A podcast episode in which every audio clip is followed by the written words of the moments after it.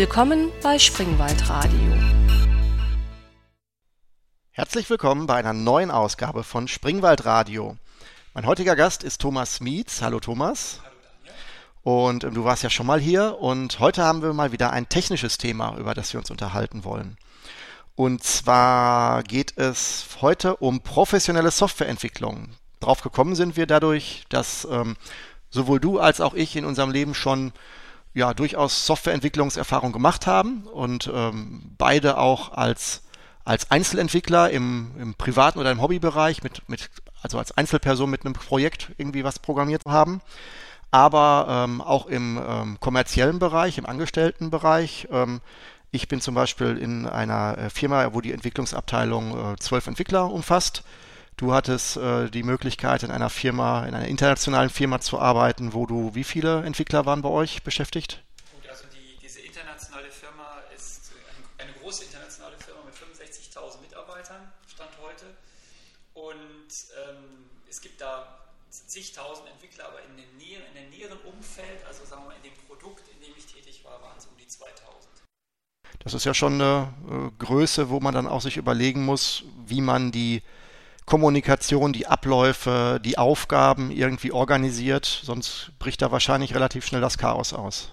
Genau, das ist ja das, worüber wir heute vielleicht reden wollen, was man alles machen kann, damit es besser läuft oder damit es gut läuft. Und vielleicht nicht unbedingt für 2000 Entwickler, aber auch für 13 Entwickler kann man ja durchaus was machen. Genau, gleichzeitig bist du jetzt nicht mehr ähm, als ein angestellter äh, Entwickler tätig, sondern du ähm, bist ja jetzt Professor im, auch im, in, im Informatikbereich und hast ja dann, äh, siehst sozusagen ja bei deinen Studenten auch in verschiedenen großen Gruppen, wie da die Zusammenarbeit äh, von Softwareentwicklung auch sich, sag mal, äh, sich, sag ich mal, entsteht oder sich da organisiert. Genau, also wir machen jedes Semester ein, ein Softwareprojekt und das sind immer so um die 30 Studierende, die wir in Fünfergruppen einteilen, also sechs Gruppen im Allgemeinen. Und die müssen dann auch Software entwickeln und da kann man natürlich auch viele Dinge sehen, die in der professionellen Softwareentwicklung passieren sollten und die manchmal nicht passieren und dann äh, gibt es auch interessante Effekte. Okay. Ähm, das heißt, man könnte ja jetzt eigentlich sagen, okay, jetzt ist es, gibt es eine große Firma, da sind zigtausend Entwickler und am anderen Ende ist es der einzelne Entwickler, von denen ja jetzt auch immer mehr existieren, weil ähm, durch, durch äh, Apps es auch wieder plötzlich attraktiv geworden ist, sich mit Programmieren auch mal initial zu beschäftigen, weil ich sag mal, vor den Apps waren war Software eigentlich immer, waren es sehr große Spiele oder sehr große Programme, wo du auf jeden Fall mit zig Leuten entwickeln musstest.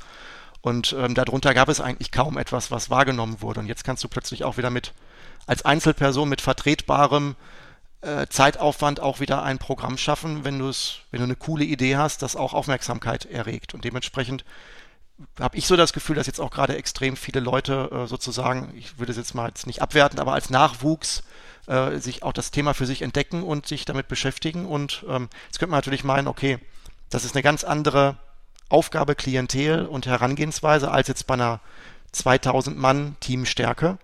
Ähm, das Thema heute soll sein, dass es möglicherweise sogar ähm, gar nicht so viele Unterschiede äh, am Anfang gibt und dass sich auch der einzelne Entwickler möglicherweise Ideen oder Prinzipien aus der Industrie abschauen kann, die er mit vertretbarem Aufwand zu seinem Nutzen einsetzen kann.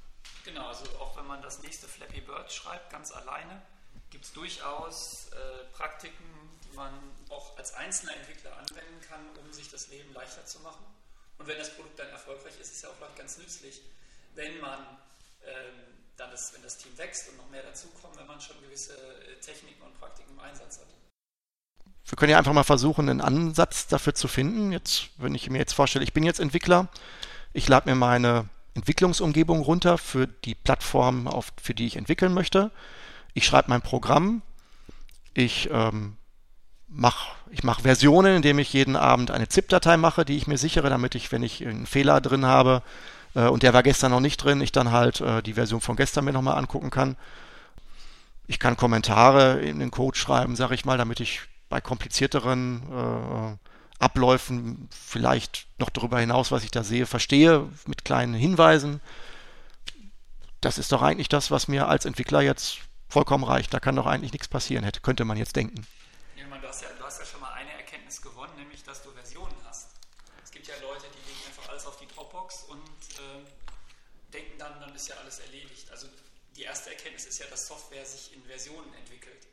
Also wir alle wissen, es Word 2016 und Word 2013, Word 2011. Also gibt es irgendwie äh, verschiedene Stände von Software, aber die gibt es ja nicht nur bei der ausgelieferten Software, sondern auch bei der Software, die man entwickelt. Also jeden, jede Änderung führt ja zu einer, einer neuen Version einer Software. Jetzt kannst du natürlich jeden Abend einen ZIP-File ziehen und vielleicht auch noch ein Backup-Medium schreiben und vielleicht das Backup auch noch woanders haben, falls deine Hütte abbrennt. Aber viel besser wäre es ja, wenn du eine Software hättest, die dir hilft, die Version zu verwalten.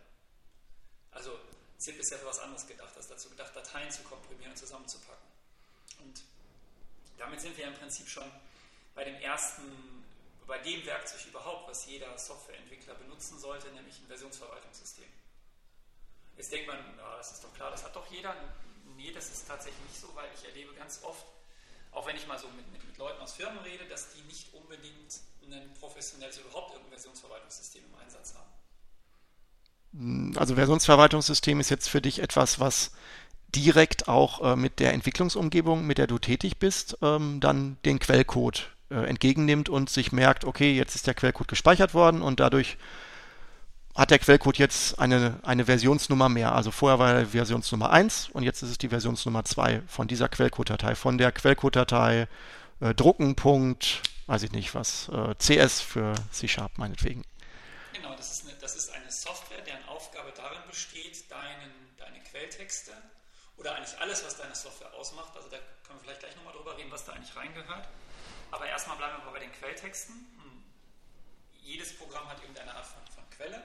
Auch wenn du jetzt eine Webanwendung schreibst, die vielleicht nur aus HTML besteht, sind ja die HTML- und JavaScript-Dateien auch Quellen. Und die Versionsverwaltungssoftware verwaltet die für dich. Und zwar in einer Art und Weise, dass du immer sagen kannst, du hast irgendeine Version, an der du gerade arbeitest. Da machst du Änderungen dran und du kannst an bestimmten Zeitpunkten sagen, diese Version ist jetzt insoweit fertig, als dass ich die der Versionsverwaltung und zur Kontrolle übergeben, also dass die die verwaltet für mich.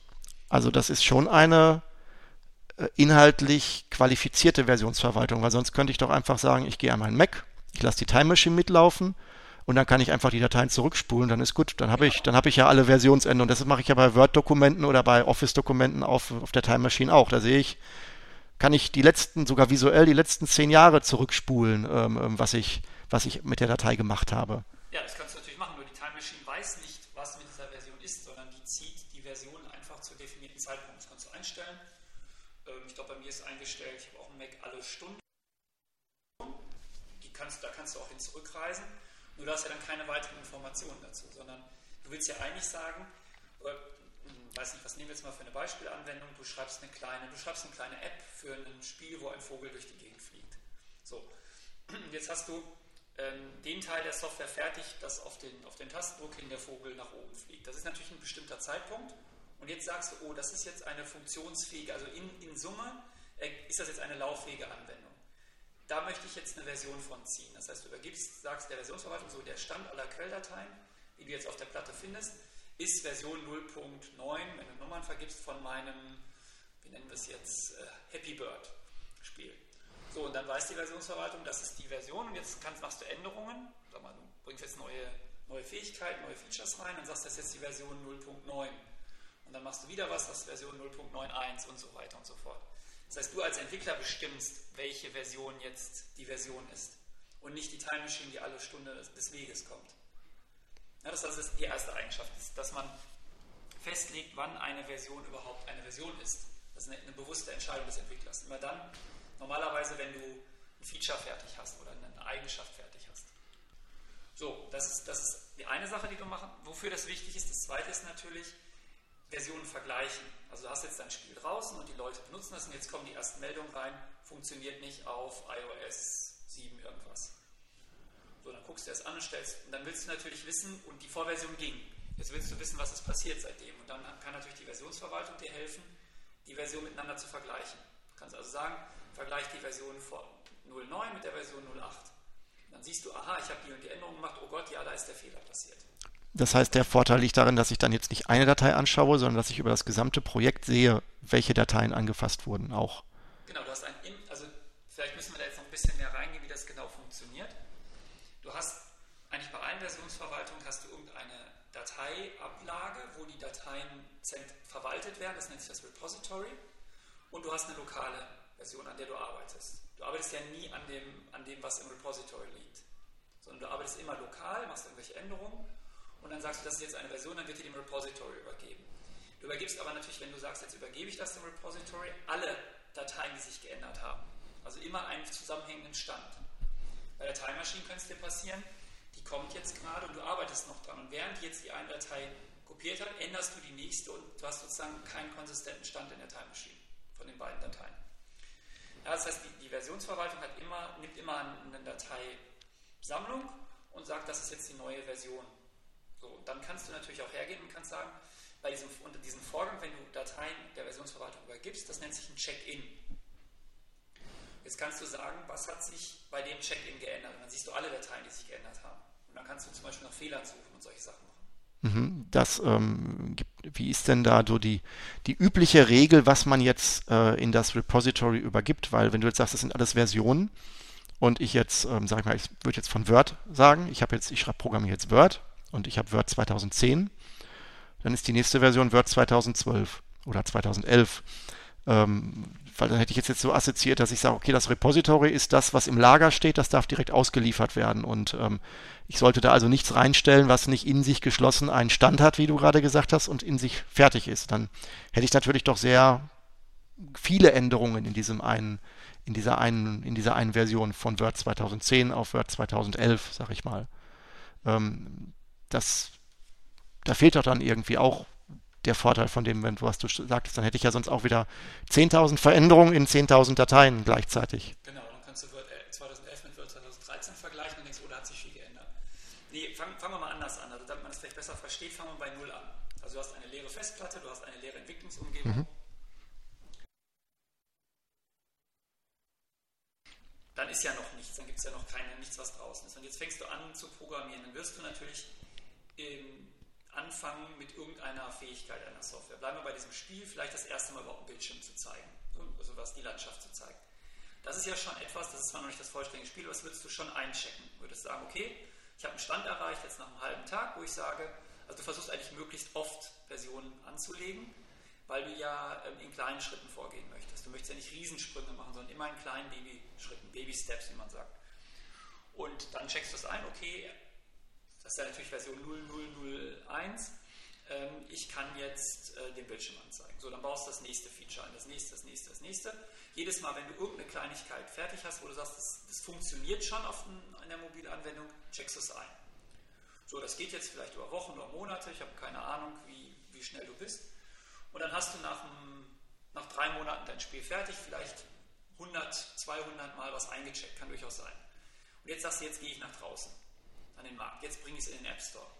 So, und jetzt ist genau der Augenblick, etwas zu machen, was jetzt sozusagen die nächste Stufe ist. Du sagst, ich bilde Zweige in dieser Versionsverwaltung ab. Also ich habe verschiedene Zweige, auf denen ich arbeite. Jetzt hast du erstmal linear gearbeitet, hast deine Version fertig.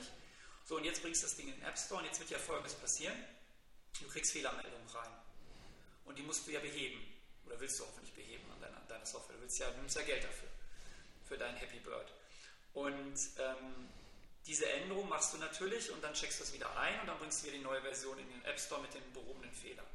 So, jetzt arbeitest du aber vielleicht parallel an Happy Birds 2, wo irgendwie zwei Vögel fliegen können. Das wäre jetzt natürlich doof, wenn du das alles in, dem, in demselben Repository Strang machen würdest, weil dann würdest du dir selber auf den Füßen stehen. Beziehungsweise ich würde dann ähm, äh, Features, die ich eigentlich noch gar nicht, äh, äh also ich müsste dann ja, in dem Augenblick müsste ich mehr ähm, hätte ich ja, müsste ich ja entscheiden, ob ich die Fehlerbehebung mit dem nächsten großen geplanten Update zusammen rausbringe oder ob ich die Fehlerbehebung jetzt schnell rausbringen muss und dann aber halt Features, die ich eigentlich noch gar nicht präsentieren wollte, ähm, ähm, schon mit ausliefere. Im schlimmsten Fall ein halbfertiges Spiel, weil ich, sag ich mal, was Neues reingebracht habe, was aber noch gar nicht das fürs gesamte Spiel gedacht ist. Genau, und deshalb machst du folgendes. In dem Augenblick, wo du, das, wo du deine Software rausgibst, splittest du deine Versionsverwaltung auf und du sagst, es gibt sozusagen zwei Zweige. Der eine ist der Zweig, in dem die, in dem die released Version, die draußen ist, liegt. Da machst du nur Bugfixes und die Weiterentwicklung machst du in einem zweiten Zweig. So, das kann man sich jetzt schwer vorstellen, wenn man in ZIP-Dateien denkt. Aber eine Versionsverwaltung kann das, die kann sozusagen, die, hat, die, ist, die ist ein bisschen schizophren, die kann verschiedene Versionen parallel halten von einer Datei. Du musst dir natürlich nur sagen, welche das jetzt ist.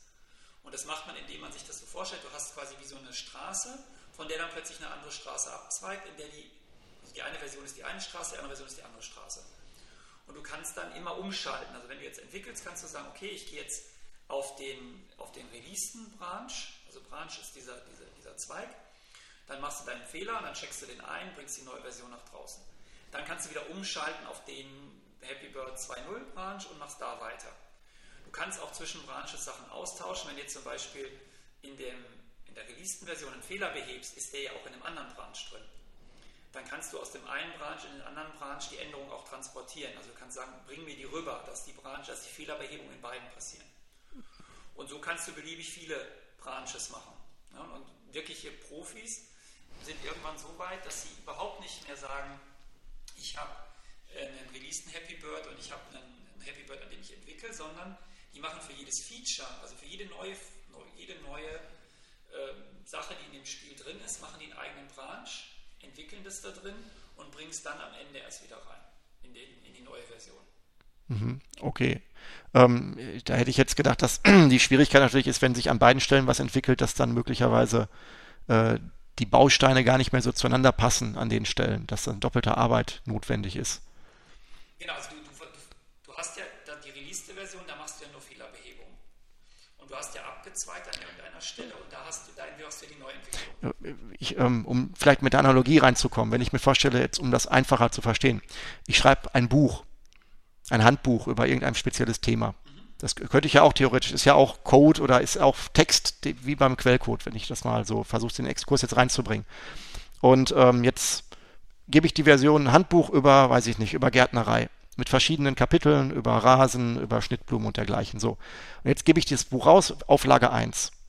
Und gleichzeitig arbeite ich dann irgendwann an Auflage 2 und überarbeite das Thema zum Rasen, aber komplett, indem ich das Kapitel nochmal neu angehe, weil es schlecht war. Und gleichzeitig, ich habe es auch als E-Book rausgegeben, merkt man aber, dass in dem Kapitel Rasen, in dem Auflage 1 Buch ein Fehler drin war, dass das also alles bei ganz vielen Leuten der Rasen verwelkt, weil das da drin stand. Also muss ich da auch nachschieben. Wenn ich da jetzt drin rumschreibe, dann entspricht das doch gar nicht mehr der Struktur des neuen Kapitels Rasen, welches ich jetzt äh, der, für die Auflage 2 komplett überarbeitet habe. Also wenn diese die Puzzleteile nicht mehr zusammenpassen, wenn die Schnittstellen zwischen den beiden, die Behebung, wenn ich in dem, einen, in dem Auflage 1 jetzt einen Satz korrigiere, der in Auflage 2 gar nicht mehr drin ist, dann ähm, muss ich das ja, also dann habe ich doch gar nicht, dann ist das doch gar nicht mehr das Gleiche. Der Fehler ist dann möglicherweise doch gar nicht mehr äh, genauso in der Auflage 2 vorhanden.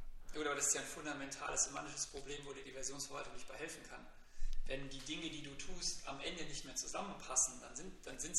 kannst du keine Änderung mehr von dem einen Branch in den anderen Branch transportieren.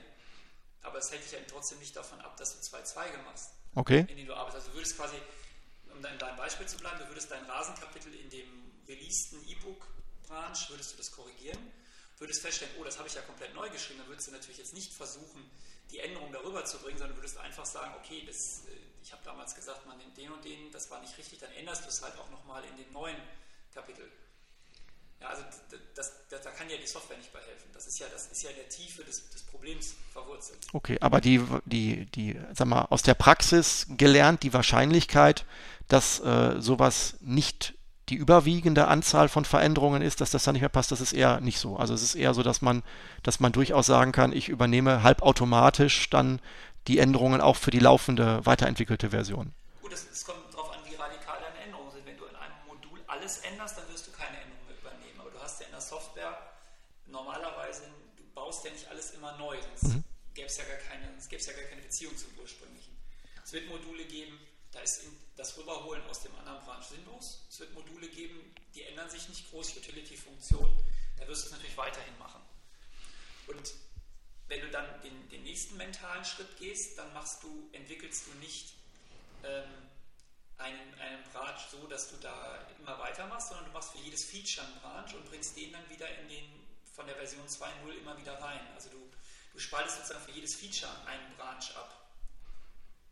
Also so wie wenn du es an einen externen Auftraggeber abgeben würdest als Auftrag mit einer Software, der würde das entwickeln und am Ende gibt er dir dann die fertige Version mit diesem neuen Feature zurück und das kann, machst du sozusagen parallel mit verschiedenen, also du bist sozusagen dein eigener, du machst so eine Art Exkurs mit für die Software und kommst dann am Ende wieder zurück in genau, die. Du machst im Prinzip für jedes deiner Gartenkapitel, würdest du, das du ändern willst, machst du einen Branch und den bringst du später zurück. Warum? Das muss man, das ist natürlich klingt erstmal total bescheuert.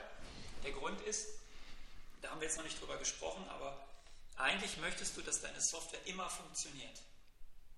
Ja, das heißt, das, was auf dem, auf dem Branch ist, der released ist, nennen wir ihn jetzt mal Master Branch, das soll immer funktionieren. Das heißt, die Software, wenn du die kompilierst, musst du die ausliefern können, sofort. Da darf nichts drin sein, was nicht funktioniert. So. Dasselbe gilt aber auch für die Version 2.0 von deinem Gartenbuch. Das muss immer lesbar sein. muss alle Kapitel, es muss vollständig sein. Jetzt willst du aber vielleicht an dem Rasenkapitel Riesenänderungen machen. Dann machst du einen eigenen Branch und sagst, okay, der darf jetzt mal temporär nicht in Ordnung sein, da mache ich irgendwie, da baue ich alles total um. Aber in dem Augenblick, wenn du den zurückbringst in den Version 2.0 Branch, dann muss, muss es wieder ein vollständiges Buch sein, was man lesen kann. Okay, der Vorteil davon wäre jetzt aus meiner Sicht ja primär, dass du äh, bei überschneidenden Arbeiten ähm, ähm, trotzdem irgendwann nochmal veröffentlichen kannst. Also angenommen, du würdest jetzt Kapitel 1 überarbeiten und kurz bevor du fertig bist, fängst du an, Kapitel 2 zu überarbeiten. Dann könntest du ja möglicherweise, wenn du das weitermachst, nie veröffentlichen, weil immer irgendwas überschneidend nicht fertig geworden ist. Und wenn du das so exkursmäßig machst, dann hast du ja immer nur, also kriegst, kommt garantiert immer alles wieder auf einen, also du kriegst dann deine Änderungen immer in einen, in, ein, in eine Version zurück, die du dann auch veröffentlichen kannst. Genau, weil, weil zwei Dinge passieren werden. Also wenn du einmal größere Software entwickelst, werden dir zwei Sachen passieren. Das eine ist, du hast höhere Ziele, willst ein Feature bauen, das geht nicht. Das heißt, du hast am Ende ein Feature, was nicht funktionieren kann, weil du irgendwie was verbockt hast. Dann schmeißt du einfach den Branch weg und hast trotzdem noch einen funktionierenden Branch, wo das Feature halt nicht drin ist, aber das Feature geht hier sowieso nicht. Das ist der eine Fall. Das heißt, du lässt so einen, so einen, so einen Feature-Branch, wie man ihn nennt, einfach, schmeißt ihn weg und sagst, nö, brauchen wir nicht mehr. Oder schaffen wir nicht mehr. Das zweite ist, was dir auch bei größeren Softwareprojekten passieren wird, ist, dass dir die Zeit ausgeht. Das heißt, du hast gesagt, du hast einen riesen Plan, was du machen willst, und es geht voran und die Zeit läuft und die Zeit läuft und irgendwann sagt der Kunde, wo ist es denn? Und dann stellst du fest, oh, ich habe ja ganz viele Baustellen noch offen. Und du willst natürlich irgendwann releasen können. Und wie du jetzt sagst, wenn du alles aufgerissen hast, überall Löcher gegraben hast in deiner Software, alle ja, losen Enden in der Luft hängen hast, kannst du ja nicht mehr releasen. Und da ist dann der Vorteil, wenn du sagst, die, dieser, diese Version 2.0 ist eigentlich immer eine funktionierende Software, wo vielleicht nur ein Feature fehlt, dann kannst du einfach sagen, okay, ich release jetzt. Ich gebe das jetzt dem Kunden. Dann sagt der Kunde, oh, da fehlt aber ein Feature. Das ist aber viel besser, als wenn du sagst, ähm, diese Software funktioniert nicht. Die stürzt ab, die explodiert, was auch immer. Und das ist im Prinzip, das, das, das liest man auch von Firmen wie Microsoft, dass die im Prinzip anfangen mit, einem, mit einer relativ langen Liste von, von Feature, die sie umsetzen wollen. Und irgendwann kommt ein Punkt, da sagen sie Schluss, Feature Freeze, wir bauen jetzt keine Features mehr ein. Und wenn da Features fehlen, fehlen die halt. Das heißt, du kriegst dann ein Word 2016, wo vielleicht irgendein Feature, was eigentlich für Word 2016 geplant war, nicht drin ist. Aber dafür halten sie den Termin, weil wenn Word 2016 erst 2018 kommt, dann kommt das schlecht. Das heißt, du hast dann für jedes Feature immer die Möglichkeit des Optionalen, egal äh, wie es äh, vorher angegangen wurde. Du kannst jedes Feature, ähm, also alles, was gerade in Entwicklung ist, ist nicht zwingend notwendig, um weiterzumachen mit der Software. Ja, wenn das die Architektur der Software hergibt. Ne? Wenn ja. du natürlich sagst, ich habe eine, ne? es gibt natürlich Softwareprodukte, da gibt es gewisse Feature müssen drin sein, also dein, dein, dein Happy Bird Spiel muss natürlich irgendwie ein Touchscreen bedienen können. Aber viele Features kannst du auch weglassen. Du sagst jetzt für das Spiel, ich brauche unbedingt, ich will unbedingt einen Highscore, wo die Leute im Internet gegeneinander antreten können. Kriegst nicht fertig, lässt weg. Ne? Hättest du aber das alles schon in, in, in den eigentlichen Branch eingebaut, dann wär, wären ja da schon Teile drin und dann weißt du ja gar nicht, was mhm. passiert denn jetzt, wenn es am Ende rauskommt. Aber das kannst du ja erst dann beginnen, sobald du die erste einmal halb einmal eine Version hast, wo du sagst, die ist jetzt zumindest in den Grundfesten funktionsumfangsmäßig vollständig, dass wir, also überhaupt, dass sie, dass sie Sinn macht. Weil bei dem allerersten Feature von Null, wo du vorhin sprachst, da würdest du ja nicht anfangen zu branchen, weil da hast du ja gar nicht den Bedarf, dass du kompilieren oder ausliefern kannst, weil die Software macht ja noch gar keinen Sinn, weil sie noch nicht vollständig ist. Ja, also sagen wir mal so, wenn das ist jetzt nicht unbedingt nötig, da auch schon zu branchen, aber wenn du jetzt sowas machst, also ich habe neulich eine Software geschrieben, meine erste äh, C-Sharp-Anwendung, und im Anfall von Wahnsinn habe ich WinForms benutzt. Dann habe ich ja mit dir telefoniert und habe gesagt, WinForms, das darf man nicht benutzen, das ist ganz, ganz schlecht. Und das habe ich dann auch eingesehen. Ich war dumm und naiv. Und da hatte ich natürlich diese WinForm-Version nicht released, aber ich hatte sie in meiner Versionsverwaltung. Und mir war klar, dass diese, jetzt auf WPF umzusteigen, war ja ein Abenteuer. Und ich wusste nicht, ob das klappt. Du sagst zwar, das geht, aber ich weiß nicht, ob ich es schaffe. Weil ich bin ja kein C-Sharp-Entwickler. Und da habe ich schon einen Branch gezogen. Also ich habe das WPF auf einem anderen Branch entwickelt als das WinForm. Das WinForm lag auf dem Master und das WPF habe ich auf einem neuen Branch gemacht, bis ich mir sicher war, dass es funktioniert. Und erst dann habe ich das wieder quasi in den Master-Branch reingebracht, die Änderung. Also man kann das auch durchaus machen, bevor es released ist. Wenn man, wenn man sagt, ich mache wirklich jetzt große, große Einschnitte in der Software. Aber man kann es auch, man kann natürlich auch warten, bis man draußen ist damit. Okay, ähm, gut, habe ich jetzt verstanden. Versionsverwaltung sollte man also ähm, äh, für seinen Quellcode grundsätzlich äh, den Nutzen mitnehmen. Genau, das ist, das ist glaube ich, es gibt, es gibt auch einen, ich weiß nicht, wo es stand, aber es gab mal einen Blog-Eintrag, ich glaube, was war von, von Joel Spolsky, äh, der gesagt hat, wenn du zu einer Firma kommst und dich bewirbst und die haben keine Versionsverwaltung, dann geh wieder. Also fang da bloß nicht an. Weil das zeigt, dass die unprofessionell arbeiten. Also das ist das A und ohne Versionsverwaltung nichts, macht man nichts. Und was viele am Anfang nicht verstehen, ist, dass, dass nicht nur der Quellcode in die Versionsverwaltung gehört. Es gehört alles in die Versionsverwaltung. Auch die Assets, also auch die Grafiken. Alles. Ja, was heißt jetzt alles? Also gut, ich, ich also im Endeffekt, wenn ich jetzt meine, jetzt, ähm, ich kenne es primär von Visual Studio, aber bei Eclipse ist es ja alles ähnlich. Ähm, ich mache ein Projekt und dieses Projekt besteht aus Quellcode-Dateien, es besteht aus Grafiken, es besteht aus ähm, XML-Dateien, allem möglichen, also alles, was im Endeffekt am Ende zu dem Programm zusammengebaut werden soll. Das ist ja sowieso schon Bestandteil des Projektes, sage ich mal, auch innerhalb der Entwicklungsumgebung. Das kann man natürlich alles in die Quellcode-Verwaltung reinpacken. Genau, das muss in die Quellcode-Verwaltung. Also du musst eigentlich hergehen und wenn jetzt ein neuer Entwickler kommt, also nehmen wir an, du hast jetzt einen eingestellt, weil Happy Bird so super läuft, dann muss der hergehen und einfach aus der Versionsverwaltung auschecken nennt man das, also holt sich den letzten Stand, den letzten funktionierenden Stand, schmeißt das in sein von mir aus Visual Studio rein und es läuft. So, deshalb muss sowieso alles drin sein, was zu, der, zu dem Produkt gehört, einschließlich der Solution-Dateien. Aber was man immer vergisst, ist, es gibt noch mehr, was da reingehört. Also zum Beispiel die Dokumente, die um das Projekt herum entstanden sind. Also nehmen wir an, du erfasst irgendwo deine Requirements, deine Anforderungen. Dann ist das ja ein Dokument. Vielleicht hast du das in Word, vielleicht hast du es in einem anderen Format, aber das gehört in die Versionsverwaltung, denn das gehört ja zu der Version. Ja, du hast ja, wir haben Happy Birds 1.0, 2.0 und dann gibt es ja verschiedene Anforderungen an die beiden Versionen. Also muss dieses Dokument mit in die Versionsverwaltung, dass ich immer sehe, welche Anforderungen gehören zu dieser Version der Software. Ja, oder ähm, andere Dinge, also vielleicht kommen wir da nachher nochmal drauf, aber Datenbank, Schemata, wenn du Datenbanken, wenn du Software mit Datenbanken machst, Konfigurationsanleitungen, Dokumente, die dem Administrator sagen, wer die Software installieren soll. Eigentlich musst du alles in die Versionsverwaltung machen. Wie weit gehst du da? Also angenommen, ich habe jetzt eine, ich habe jetzt meinen Happy Bird und die, ähm, die ähm, Bilddateien des Vogels sind kleine PNG-Dateien.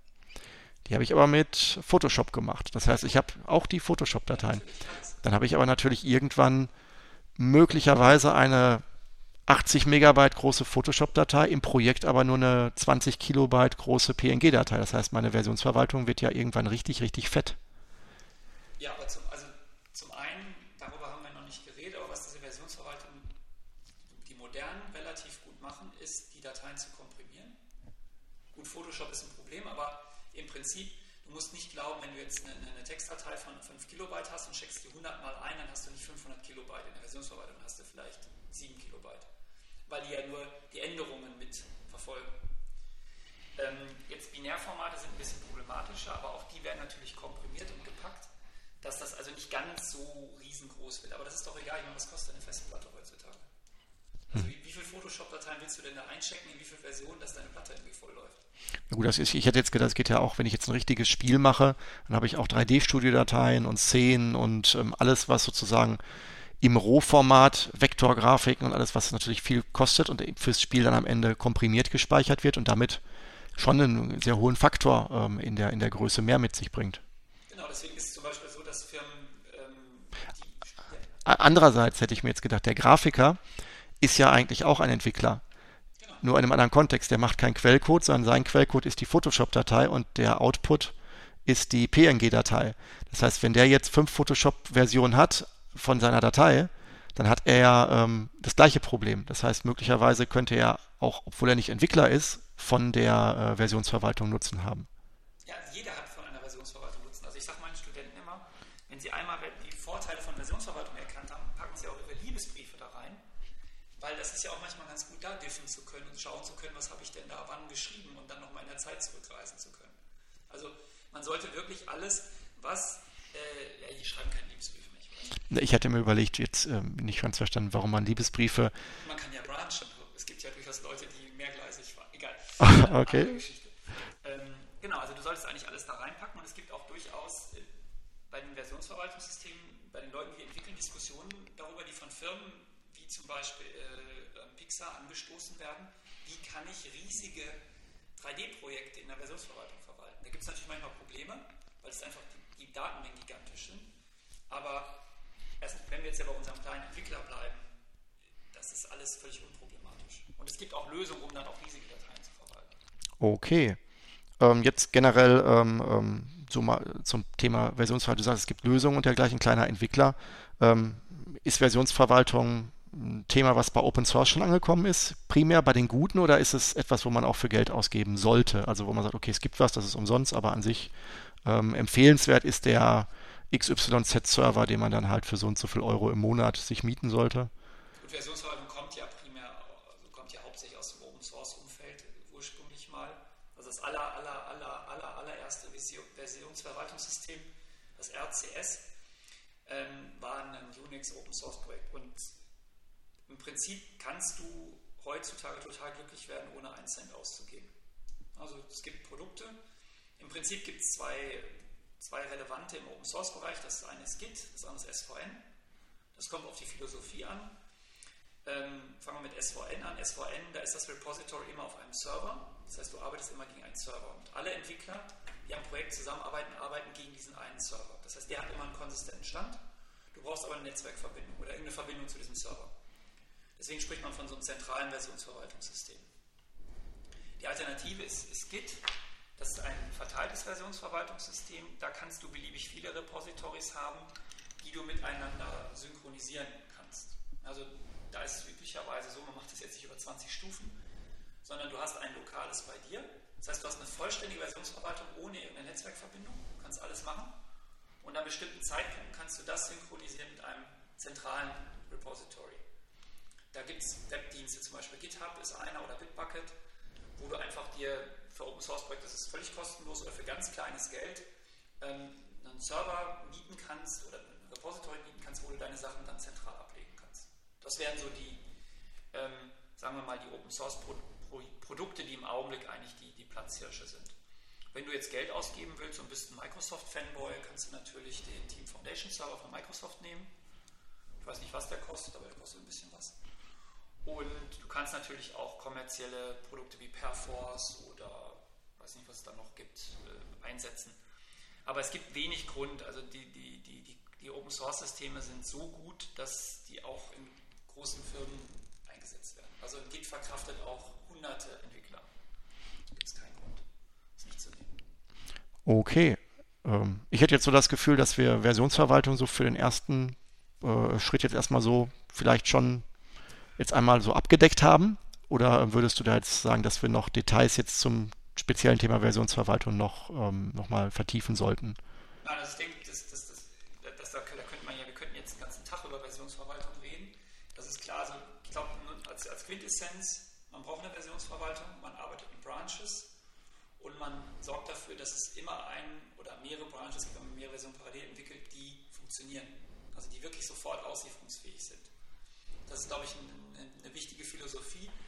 Und das verstehen auch viele Leute nicht, die damit anfangen. Man, man, man committet häufig, also man schiebt ganz oft in die Versionsverwaltung. Ja, wenn man unsaubere Sachen hat auf einer eigenen Branch und wenn man Sachen hat, die fähig sind, ausgeliefert zu werden, natürlich dann auf den entsprechenden Branches, also auf den, auf den Master Branch. Aber wichtig ist, viel committen, häufig committen. Also hier ist oft bei den Studenten, die entwickeln dann eine Woche und dann machen die einen Commit. So ist es nicht gedacht, weil das ist ja eine Zeitmaschine was nützt mir eine Zeitmaschine, die in ein Wochensprüngen arbeitet? Ich will ja vielleicht mal eine Stunde zurück oder ich will eigentlich mal einen, einen Entwicklungsschritt zurück. Also es kann durchaus sein, dass man am Tag fünfmal committet, es kann auch sein, dass man erst in zwei Tagen einmal committet. Ich glaube, das ist so die, die, das, der wichtige Punkt, den wir hier rüberbringen sollten. Und wir werden gleich sehen, dass, wenn wir weiterreden wahrscheinlich, dass die Versionsverwaltung das ist, um das sich auch alles dreht am Ende. Also viele weitere Praktiken, hängen davon ab, dass man eine Versionsverwaltung hat. Hast du keine Versionsverwaltung, geht der Rest halt nicht. Aber ich denke, thematisch haben wir das nicht erschöpft, aber tief genug angekratzt. Okay. Ähm, gut, das ist ja jetzt so, sag ich mal, so ein bisschen der Blick so im Abstrakten auf die Projekte, auf den Fortschritt, auf die Struktur. Aber jetzt hat der, ähm, ähm, der Entwickler an sich ja auch mit dem Inhalt der Programmierung zu tun. Das heißt, der schreibt Quellcode, der strukturiert seinen Quellcode, der schreibt Objekte, Klassen und dergleichen. Und ähm, da habe ich auch viel Erfahrung gemacht, dass man durchaus irgendwann merkt, okay, das ähm, hätte ich jetzt anders machen sollen. Da ähm, der Weg, den ich jetzt bei meiner Programmierung gewählt habe, den würde ich morgen nicht nochmal so machen. Und ähm, da gibt's jetzt, ist jetzt halt die Frage, wie, ähm, wie kann ich sicher sein, dass ich, ähm, sag mal, ähm, wenn ich jetzt, also wie kann ich, wie kann ich sozusagen die Angst davor verlieren, dass ich beim Entwickeln immer hergehe und sage, okay, ich muss das jetzt weitermachen, ich habe mich jetzt für den Weg entschieden, ich kann nicht zurückgehen, ähm, ohne alles wegzuwerfen. Da könnte ich, also wenn ich jetzt auf die Versionsverwaltung zurückgehe, könnte ich jetzt sagen, okay, ich spule jetzt ein halbes Jahr zurück, weil ich habe mich da damals für eine falsche Architektur oder dergleichen entschieden. Wenn man vor so einer Situation steht, dass man merkt, okay, man hat den falschen Weg eingeschlagen, würde man, ähm, würde man dann die Versionsverwaltung verwenden, um einfach zu resetten? Oder ähm, gibt es heute andere Paradigmen, wo man sagen würde, ähm, keine Angst vor Fehlern, äh, die lassen sich auch, oder vor, vor vermeintlichen Fehlentscheidungen, das lässt sich auch nochmal aufgreifen.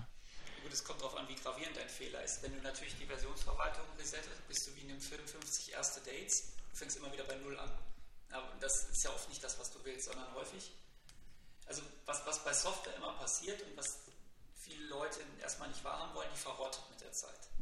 Man trifft viele kleine Entscheidungen und die sind in dem Augenblick auch richtig, wo man sie trifft. Aber wenn man dann nach einem Jahr zurückguckt, dann sind die in Summe schwachsinnig. Ja, oder das hätte man besser machen können. Und jetzt kannst du natürlich nicht ein Jahr zurückgehen und all diese Entscheidungen revidieren, sondern du brauchst ja irgendwas, wie du jetzt heute ein paar Sachen wieder besser machen kannst. Das ist das eine. Also deine kleinen Fehler kumulieren sich. Das zweite ist, dass du neue Erkenntnisse gewinnst, wo du einfach sagst, oh, das habe ich aber, hm, das war jetzt nicht so toll. Oder dass auch sich Umgebungsbedingungen ändern. Du benutzt irgendeinen API, keine Ahnung, einen REST-Dienst, um deine, deine Happy Bird äh, Highscores irgendwie hochzuladen und der ändert sich. Und dann kommst du natürlich oft in die Situation, dass du deine Software anfassen musst und diese, du hast diese Stellen, wo du denkst, die sind nicht gut.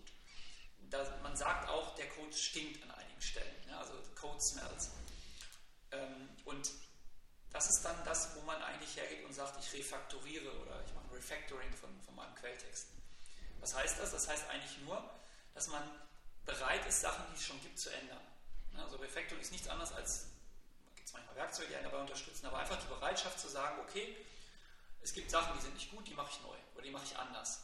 Ohne jetzt zurückzugehen, sondern an dem lebenden Code Änderungen vornimmst und die den nach und nach besser machst und sogar das absichtlich machst, weil du sagst, wenn ich an bestimmten Stellen nicht vorbeikomme, dann verkrusten die mit der Zeit. Ich weiß gar nicht mehr, wie die funktionieren. Dass also deinen Code immer so ein bisschen durchmassierst und kontinuierlich verbesserst. Das ist jetzt ein bisschen abstrakt an der Stelle. Wenn ich jetzt, weil du sagst, an dem Beispiel, es hat sich was geändert. Es hat sich jetzt eine, es hat sich eine Umgebung, ich habe eine Fähigkeit gewonnen, die ich irgendwie jetzt anwenden kann, die ich, die ich vorher nicht hatte. Oder, vielleicht ein anderes Beispiel. Du hast, ähm, du hast, du hast C-Sharp entwickelt und du hast deine Variablen alle mit Underscore benannt. So. Und irgendwann merkst du, das war keine gute Idee. Und das gefällt dir einfach nicht mehr. Kann, kann man sich ja weil, du feststellst, dass irgendwie Punkt Underscore blöd aussieht. Und das willst du ändern. So.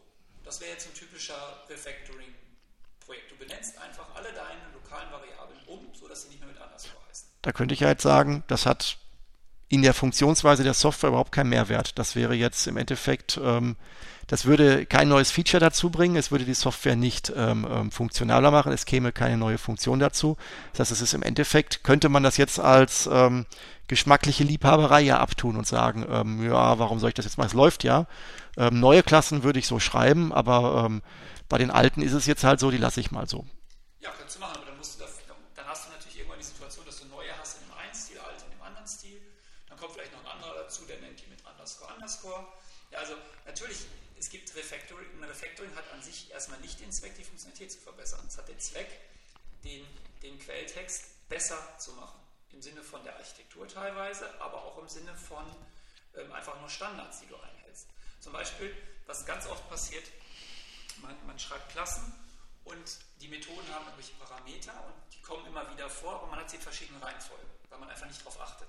Also in, einem, in dem einen Fall kommt der Index vorne, im anderen Fall kommt der Index hinter. Hin. Wenn man da mal ein Beispiel braucht, guckt man sich mal PHP an. PHP ist die Programmiersprache, wo das wirklich schlimm ist. Wo Parameter an verschiedenen Stellen stehen und wo Methoden mal mit Underscore, mal ohne Underscore geschrieben sind. Das merkst du irgendwann und denkst, das geht nicht. Das will ich ändern. Aber jedes Mal, wenn du eine Methode musst, musst du überlegen, ist Index vorne oder hinten. Und das wäre ein typisches Refactoring. Das macht die Software nicht schneller, das macht sie nicht besser, erstmal, aber es macht natürlich, es macht sie schöner und die Anwendung wird leichter. Also das Weiterprogrammieren wird einfacher. Das heißt, das ist eher dafür, dass der Entwickler sich am Ende wo weiterhin wohlfühlt und das Gefühl hat, dass es ein, dass er da eine, eine, an etwas Wertvollem arbeitet und nicht irgendwie das Gefühl hat, er, äh, ähm, er gräbt da gerade einen Garten um, der sowieso immer wieder voller Unkraut ist. Du suchst die Steine aus dem Garten raus. Oder ein anderes Beispiel ist, du hast Methoden, die über fünf Bildschirmseiten gehen. Ja, die willst du zerlegen. Auch, das bringt auch keine neuen Funktionen, aber es sorgt dafür, dass du es besser verstehen kannst. Also es geht wirklich darum, den Quelltext zu beherrschen. Weil Quelltext ist, also Software ist ein Monster und du musst dieses Monster beherrschen. Und das tust du nur, indem du es verstehst. Aber ist das nicht auch eine Disziplinfrage? Weil wenn ich jetzt, sage ich mal, äh, eine Klasse aufmache und da ist eine Methode, wie du gerade sagst, die ist drei Bildschirmseiten lang. Und der Grund, warum ich diese Klasse jetzt nur aufmache, ist, weil ich an der letzten Zeile äh, äh, noch eine Zeile hinzufügen möchte. Und das habe ich schon sehr oft gemacht, deswegen ist die Zeile so leicht, die Klasse so lang geworden, die Methode. Ähm, dann wäre ja jetzt das, was du jetzt sagst, der Ansatz wäre ja zu sagen, okay, ähm, ich mache das jetzt, oder also anschließend oder sogar bevor ich das mache, merke ich, oh, das ist aber hier nicht schön. Äh, ich räume erstmal auf. Also so, ähm, das, die Zeit muss man sich ja nehmen und haben. Die muss einem ja auch dann durchaus gegeben werden. Also wenn ich mir jetzt vorstelle, ich bin in einem Projekt, der Chef steht hinter mir und sagt, das muss fertig werden, fertig werden, fertig werden. Wir haben Bugs, Bugs, Bugs. Und ähm, ich sage ihm jetzt, ja, das ist schön, aber gucken Sie mal, ich ähm, so, muss jetzt hier diese Zeile einfügen, um die neuen Anforderungen zu erfüllen. Aber eigentlich müsste ich jetzt von meinem Gewissen her äh, jetzt erstmal diese Klasse umschreiben, weil die ähm, ist nicht mehr schön. Äh, da ist ja die Frage, ist dieses, ist das überhaupt etwas, was dann, ähm, wofür dann überhaupt jemand Ressourcen freigeben wollte, der am Ende Geld mit der Software verdienen möchte? Wir reden nicht von ästhetischen Problemen, wir reden von wirklichen Problemen. Also wenn du eine Klasse hast mit einer Methode über drei Bildschirmseiten, dann. Aber die läuft doch, die ist genau. doch.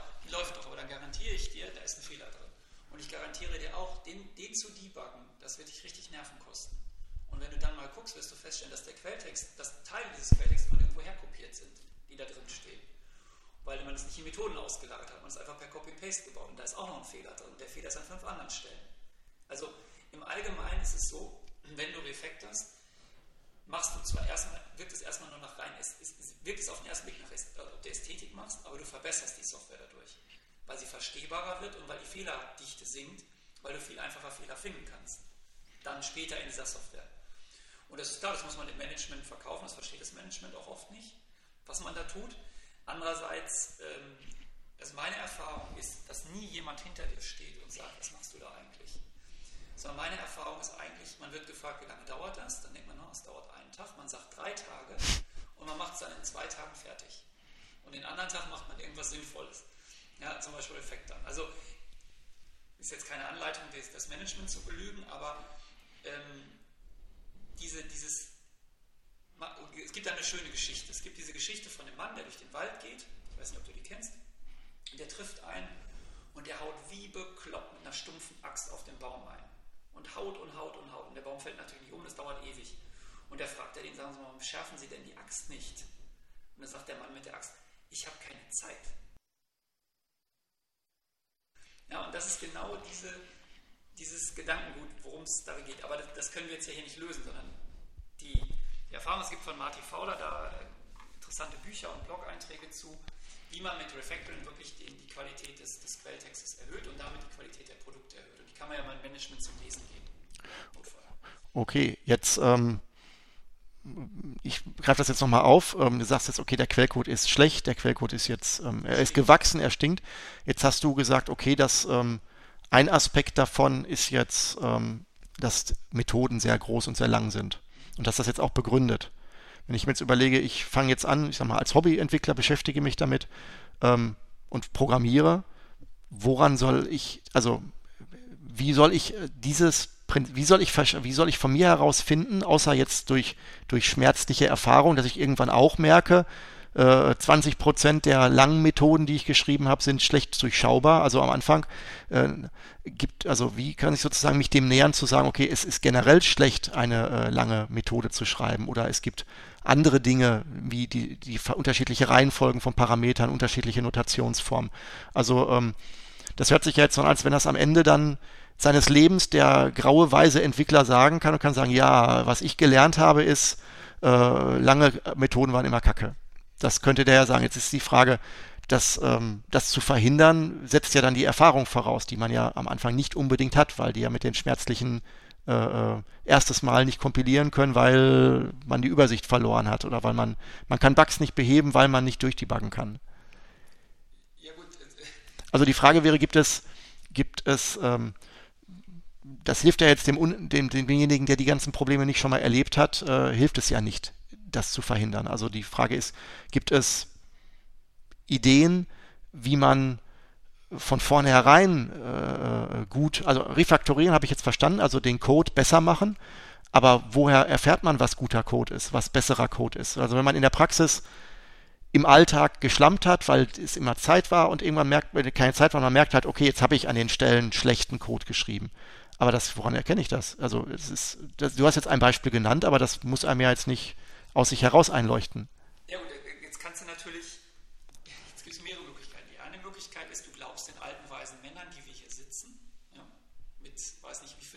zig Jahren, Jahrzehnten Programmiererfahrung. Eine Möglichkeit, funktioniert meistens nicht, sehe ich bei meinen Kindern. Die zweite Möglichkeit ist, du machst den Drei-Bier-Test. Der funktioniert wie folgt. Du schreibst eine Klasse ähm, nach deinem Gefühl, legst sie weg. Ähm, nach einer Woche trinkst du drei Bier, ja, drei Bier, drei Flaschen Bier, guckst dir die an und guckst, ob du sie noch verstehst.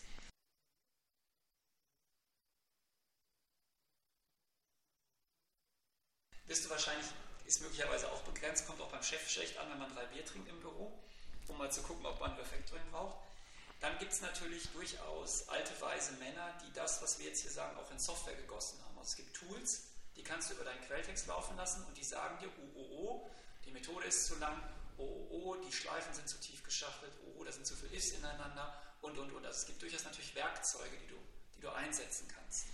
Ähm, aber wenn es Werkzeuge geben muss, muss es ja auch Regeln geben, auf denen die basieren. Ist das, ist das, gibt, ist das eine eigene Wissenschaft, zu sagen, hey, wie sollte guter Code aussehen? Gibt es da eine Handvoll Regeln, wo man sagen kann, das ist, äh, das, die kann ich abzählen, A, B, C, D, E oder ähm, also was wäre jetzt ein Anlaufpunkt, um zu sagen, hey, ich habe jetzt mal Lust, mich mal theoretisch, mir war mal das nächste Buch, das ich mir kaufe, äh, da möchte ich vielleicht mal Regeln der der guten Codegestaltung mehr oder weniger mir mal anschauen. Gibt es da, äh, ist das eine eigene, eine eigene Disziplin? Ja, also es gibt, es, das wäre natürlich, da müsstest du wieder den alten weisen Männern glauben, weil die haben das ja dann, also so wie wir es jetzt erzählen. Aber worauf ich hinaus will, sind die alten Männer sich alle einig oder würde dir jeder was anderes sagen? So wie du zum einen Schreiner gehst, der sagt, ich bewege die, äh, die Pfeile immer so, der andere sagt so und im Endeffekt äh, haben die alle ihre eigenen Erfahrungen gemacht, aber die überschneiden sich nicht. Oder ist das etwas Normiertes?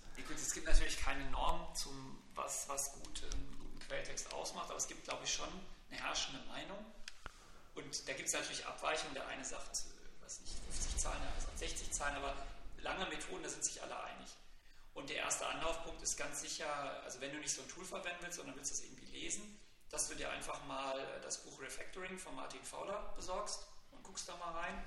Das musst du dir auch nicht kaufen, da gibt es auch im Web zig, zig Blogs zu und da werden so Code Smells, heißt das, aufgelistet. Also Dinge, an denen du erkennst, dass dein Code stinkt, weil er stinkt ja nicht wirklich, sondern du musst ja nach etwas suchen. Und das wäre ein erster Einstieg. Und dann kann ja jeder mal da reingucken und denken, ah, da ist ja auch begründet, warum das äh, keine gute Idee ist. Dann kann ja jeder mal gucken, passt das auf mich, habe ich das auch schon gemacht wo sind die Probleme? Also das wäre für meines Erachtens ein, ein, guter Anlaufpunkt, um mal anzufangen. Mhm. Einfach mal sowas reinzugucken. Okay, ähm, ja. Dann vielleicht ein nächstes Thema, ein weiteres Thema, wenn wir jetzt bei Refactor, oder sind wir bei, bei ja, ja. Wenn ich Refactore, mache ich ja ganz schnell was kaputt. Ja, da wollte ich jetzt gerade so, drauf. Ich wollte eigentlich aber nochmal die, die, ähm, den Bogen zurückspannen zur Versionsverwaltung.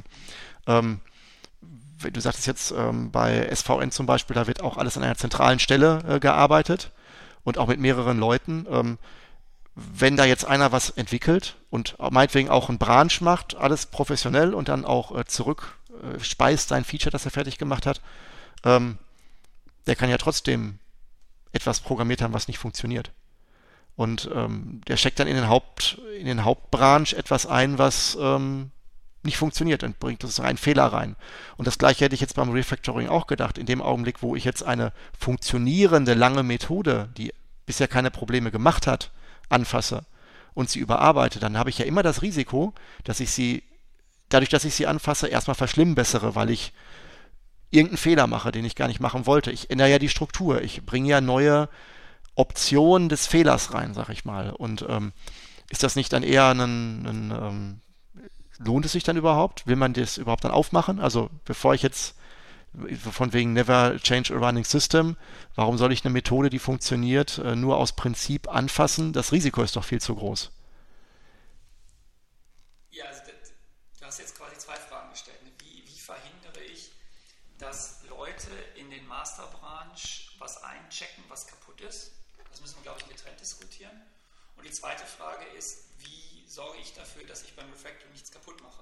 Und dann einchecke. Deswegen hat das, ja, so, das ja. zwei Fragen. Das eine okay. Ist, einer, ist, einer ist einfach tendenziell ein bisschen blöd und checkt was ein, was kaputt ist, wie er es auch immer produziert hat. Das, die andere Frage ist, wie ist jemand, der besten Herzens und Gewissens ist und Refactoring macht, wie verhindert der, dass er Fehler einbaut? Ne? Und dann die wieder einchecken. Und da ist natürlich so, du kannst eigentlich Refactoring ernsthaft nicht betreiben, wenn du nicht entsprechende Tests hast. Sondern das wäre der nächste Aspekt. Also wir haben ja über Versionsverwaltung gesprochen. Wir haben jetzt darüber geredet, dass man, dass man Code eigentlich regelmäßig massieren muss. Was man aber natürlich auch tun muss, und das ist eigentlich das A und O, sonst kann man den Code nämlich nicht massieren, ist, dass man Unit-Tests hat oder überhaupt Tests, automatisierte Tests hat. Das heißt, wenn du eine, eine Klasse hast, die irgendeine Funktionalität hat, dann solltest du dazu passende Tests haben, die gucken, ob diese Klasse auch das tut, was sie verspricht. Die also die, die Klasse abtesten. Und dann kannst du nämlich auch die Änderungen machen, weil wenn du einen Test hast, der guckt, so eine Riesenmethode, ne? ich packe die und die Parameter rein, kommt das Richtige raus und du zerlegst die Methode und der Test geht immer noch gut, dann kannst du dir nicht sicher, aber du kannst dich schon mal besser fühlen, äh, dass der Test, äh, dass, die, dass dieser Refactor nichts kaputt gemacht hat. Das wäre also die, der, der erste Schritt ist überhaupt erstmal einen Test zu haben, Unit-Test, die einzelne Einheit testen. Mhm. Also ähm, wie kann ich mir so einen Test vorstellen? Weil ähm, ein Test, ja, ich teste meine Software ja auch. Also ich äh, starte die Software, klicke die, äh, die Knöpfe an und gucke, ob das passiert, was passieren sollte. Also dafür gibt es ja auch Beta-Tester und Alpha-Tester, die dann halt sagen, Software sieht gut aus, Software ist jetzt gerade abgestürzt. Ähm, das meinst du aber nicht. Nee, weil das Problem ist ja, ich will ja automatisierte Tests haben. Ich will ja Tests, die immer laufen können und wo kein Mensch irgendwas für tun muss. Also vielleicht merkt man das jetzt schon, was die, die, die, die generelle Idee ist ja, wenn ich Computerprogramme schreibe, soll mir der Computer dabei helfen, die Computerprogramme zu schreiben. Also habe ich eine Versionsverwaltung, was ein Computerprogramm ist, was mein Computerprogramm verwaltet. Und ich möchte natürlich auch, dass der Computer die Programme testet und nicht ein Mensch davor das tut. Jetzt musst du natürlich überlegen, wo in meiner Software kann ich testen. Du kannst oben an der Oberfläche testen. Das ist, kann man auch automatisieren, ist aber relativ kompliziertes Geschäft, weil ja da ganz viel passiert. Wenn du auf, den, auf deinen Bildschirm drückst und dein Vogel fliegt hoch, dann da wird, der, wird, der, wird der Tastendruck ab oder der, der, Touch abgegriffen, dann wird irgendwas gestartet, Eventhändler, bla bla bla bla. Riesige Maschine läuft da. Damit kannst du nicht testen, ob die Geschwindigkeitsberechnung des Vogels richtig funktioniert. Also möchtest du erstmal ganz unten testen. Du willst eigentlich jede Berechnung, jede Entscheidung, die dein Programm auf, auf Klassen- und auf Methodenebene trifft, testen können. Also hast du, schreibst du, wenn du es richtig machst, zu jeder Klasse, zu jeder Methode, die öffentlich ist, einen Test. Testen. Unit-Test. Deswegen heißt der Unit-Test, weil er testet eine Einheit, er testet nicht das ganze Programm, sondern Teil des Programms. Und dieser Unit-Test guckt dann, macht das, macht das Programm das Richtige. Geht im Allgemeinen so, du hast ähm, so ein Framework, was dir ein bisschen dabei hilft, aber eigentlich rufst du die Methoden auf und guckst, ob das Richtige rausgeht, äh, rauskommt. Also packst Daten rein, guckst, ob die richtigen Daten rauskommen. Okay, also jetzt um, ich bin immer ein Freund von Beispielen. Also angenommen, ich habe eine Klasse, die heißt äh, äh, äh Tyler der soll, die, der soll also sozusagen äh, äh, mathematisch arbeiten. Und ähm, ich kann da halt einen Zähler und einen Nenner reingeben. Also das ist ein Bruchausrechner, sag ich mal. Und, ähm, und ich würde jetzt reingeben 2 äh, durch 1 und der Test würde dann sagen, ich erwarte 2. Mhm, genau. Und das ist natürlich, der 2 durch 1 ist, das ist natürlich das Triviale. Ja, ja. Du würdest natürlich auch 1 durch 2 testen. So jetzt die Frage, gibt das Ding einen Fließkomma und eine Ganzzahl zurück? Im du 0,5, im anderen Fall erwartest du 0. Und ähm, dann, was passiert, wenn ich eine 0 reingebe? Wenn ich also sage 1 durch 0, äh, stürzt es ab, gibt es eine Exception, kommt irgendwas raus. Und das, das, du würdest also zum Beispiel die Randfälle abtesten, also größtmöglichen Wert, kleinstmöglichen Wert 0 und würdest gucken, ob die Methode das Richtige liefert. Und das machst du auch mit einem kleinen Programmchen, also mit einem Unit-Test. Und du würdest versuchen, alles, was dir Repräsentatives einfällt, auch darin zu formulieren. Ähm, ich kann mich zum Beispiel mal daran erinnern, dass ähm, ähm, ich habe mal äh, gesehen, wie jemand eine, einen Sortieralgorithmus selbst geschrieben hat über eine Liste und ähm, dann halt irgendwann in der Praxis die Fälle, Liste ist leer, Liste hat nur ein Element, Liste hat nur zwei Elemente, immer zu Fehlern führten, weil das halt Fälle waren, die nicht berücksichtigt worden sind. Das heißt aber, wenn ich jetzt Tests schreiben würde, die am Ende, obwohl alles refaktoriert wurde, immer noch äh, eine, eine, Garant, eine gefühlte Garantie geben, dass der Zweck der Klasse immer noch erfüllt ist, müsste ich also alle diese Grenzfälle, die besonders sind, sage ich mal, ich sage mal, wenn ich jetzt äh, zwischen 100 und 200 dann beim Sortieren vielleicht nicht mehr, aber ich müsste dann die ganzen Ausnahmefälle, die man oder Besonderheiten müsste ich alle in Unit-Tests gießen, um dann äh, zu verhindern, dass äh, die jetzt über den Tisch fallen bei einer Veränderung? Ja, also der, natürlich hat Unit, also nicht, dass wir jetzt einen falschen Eindruck erwecken, Unit-Test macht man auch, wenn man nicht Refekt hat. Aber wenn man Refekt hat, braucht man Unit-Tests. Also das eine ist Voraussetzung für das andere. Und wenn du sowas machst, ja, du, du schreibst im Prinzip, das ist natürlich ein bisschen Kunst. Also man muss natürlich wissen, wo fallen Programme gerne runter. Mhm. Und das ist beim, bei Listen ist immer Null-Elemente, klar ein Element, zwei Elemente, dann ist eigentlich fast egal. Aber da musst du noch gerade und ungerade Anzahl von Elementen testen. Hm. Weil das ist häufig, wenn man den Sortieralgorithmus falsch programmiert und der, macht, der sucht die Mitte, dann kann er da auf die Nase fallen. Und genauso ist es auch, wenn du, wenn du mathematische Sachen machst, musst du halt gucken, welche Werte liegen an den Rändern und was ist in der Mitte repräsentativ. So, oder bei dem Vogel, ja, was, keine Ahnung, äh, welche Geschwindigkeitsbereiche können da vorkommen. Das musst du natürlich ein bisschen ausloten. Da wirst du Fehler machen, also die Tests werden nicht perfekt sein, aber du kannst zumindest schon mal eine Gewissheit erzeugen, dass im Rahmen dieses Bereiches, den du abtestest, das relativ gut funktioniert. Jetzt hast du gerade gesagt, äh, äh, ohne Tests äh, läuft, läuft Refactoring nicht wirklich gut. Ähm, jetzt stellt sich ja die Frage, ähm, wie früh sollte ich denn jetzt Tests schreiben? Also angenommen, ich muss jetzt, meine Aufgabe ist, ich schreibe eine Klasse für Multiplikation oder für äh, Division, was wir gerade hatten. Ähm, und dann schreibe ich irgendwann, weil ich die, die die muss ja am Anfang auch funktionieren. Und da muss ich mir ja auch sicher sein, dass sie funktioniert. Jetzt kann man sich natürlich auch ein Testprogramm schreiben, dass man einmal immer weiter schreibt, ähm, um das einmal auszuprobieren. Aber ähm, wenn ich dann spätestens, wenn ich dann refaktoriere, muss ich ja dann auch noch richtige Unit-Tests schreiben, wie du sagst. Also wann wäre denn jetzt der sinnvollste Zeitpunkt, dass es sich dann überhaupt lohnt, mit einem Test, mit Unit-Tests anzufangen? In welchem Lebenszyklus der Klasse? Dann, wenn die Entropie fürs Refactoring eingesetzt hat, hole ich die ganzen Tests nach oder wie ist das? Das ist, ne, das ist Frage ist, wer schreibt die Tests? Damit fängt es. Die, toll wäre natürlich, wenn du sie nicht schreiben würdest, sondern jemand anders, weil jemand anders weiß, das, das Problem ist ja, wenn du sie selber schreibst, weißt du ja, was die Methode macht.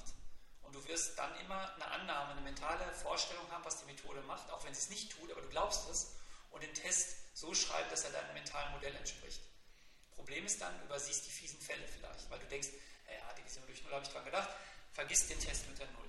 Insofern wäre es besser, wenn der Unit-Test von jemand anders geschrieben. Weil der weiß ja nicht, was du dir gedacht hast. Jetzt hast du diesen jemand anders aber oft nicht.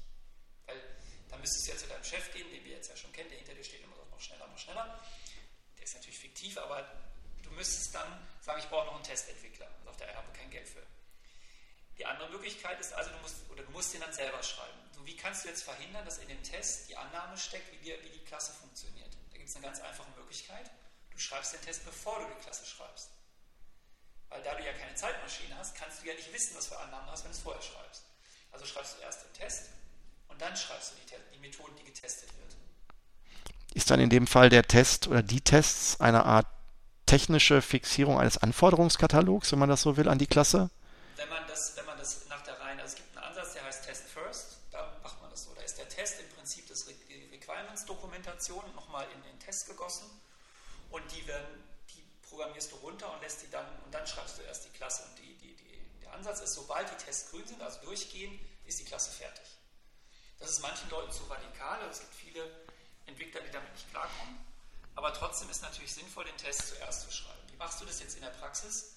Natürlich kannst du ja den Test nicht zuerst schreiben, weil du hast ja die Methodensignatur noch nicht. Also machst du es in Wirklichkeit so, du schreibst die Klasse leer, also das heißt, du schreibst die Methoden hin mit ihren Signaturen, aber die haben noch keinen Inhalt, die Methoden. Also die returnen alle 0 oder 0 oder was auch immer. Und dann schreibst du den Test und dann schreibst du erst die Implementierung der Methoden. Dann hast du sozusagen das Beste aus beiden Welten. Der Test hat schon was wogegen er arbeitet. Am Anfang geht er natürlich nicht durch. Und du hast aber trotzdem dein implizites Wissen über das Verhalten der Methode nicht in den Test eingebaut. Mhm. Ja. Da kannst du Reflektor. Ähm, ich habe, ähm, ich ähm, kenne noch einen weiteren Fall, den ich persönlich auch sehr spannend finde, ähm, wenn man einen Fehler hineinbekommt. In, also man bekommt einen Fehler gemeldet. Software macht an der und der Stelle Unsinn. Dann ähm, gibt es auch ein teilweise auch als streng wahrgenommenes Paradigma, aber ich finde das persönlich gar nicht schlecht. Man schreibt dann einen Test, der diesen Fehler als Fehler diagnostiziert. Das heißt, dieser Test schlägt dann fehl in dem Augenblick, weil er ja, weil das ja nicht funktioniert. Also angenommen, der erste meldet mir, ich kann nicht durch Null dividieren, ich habe aber keinen Test dafür. Dann würde ich einen Test schreiben, der diesen Fehler diagnostiziert und merkt, ja, Test schlägt fehl, weil durch Null führt zu keinem Fehler, sondern gibt ein Ergebnis zurück.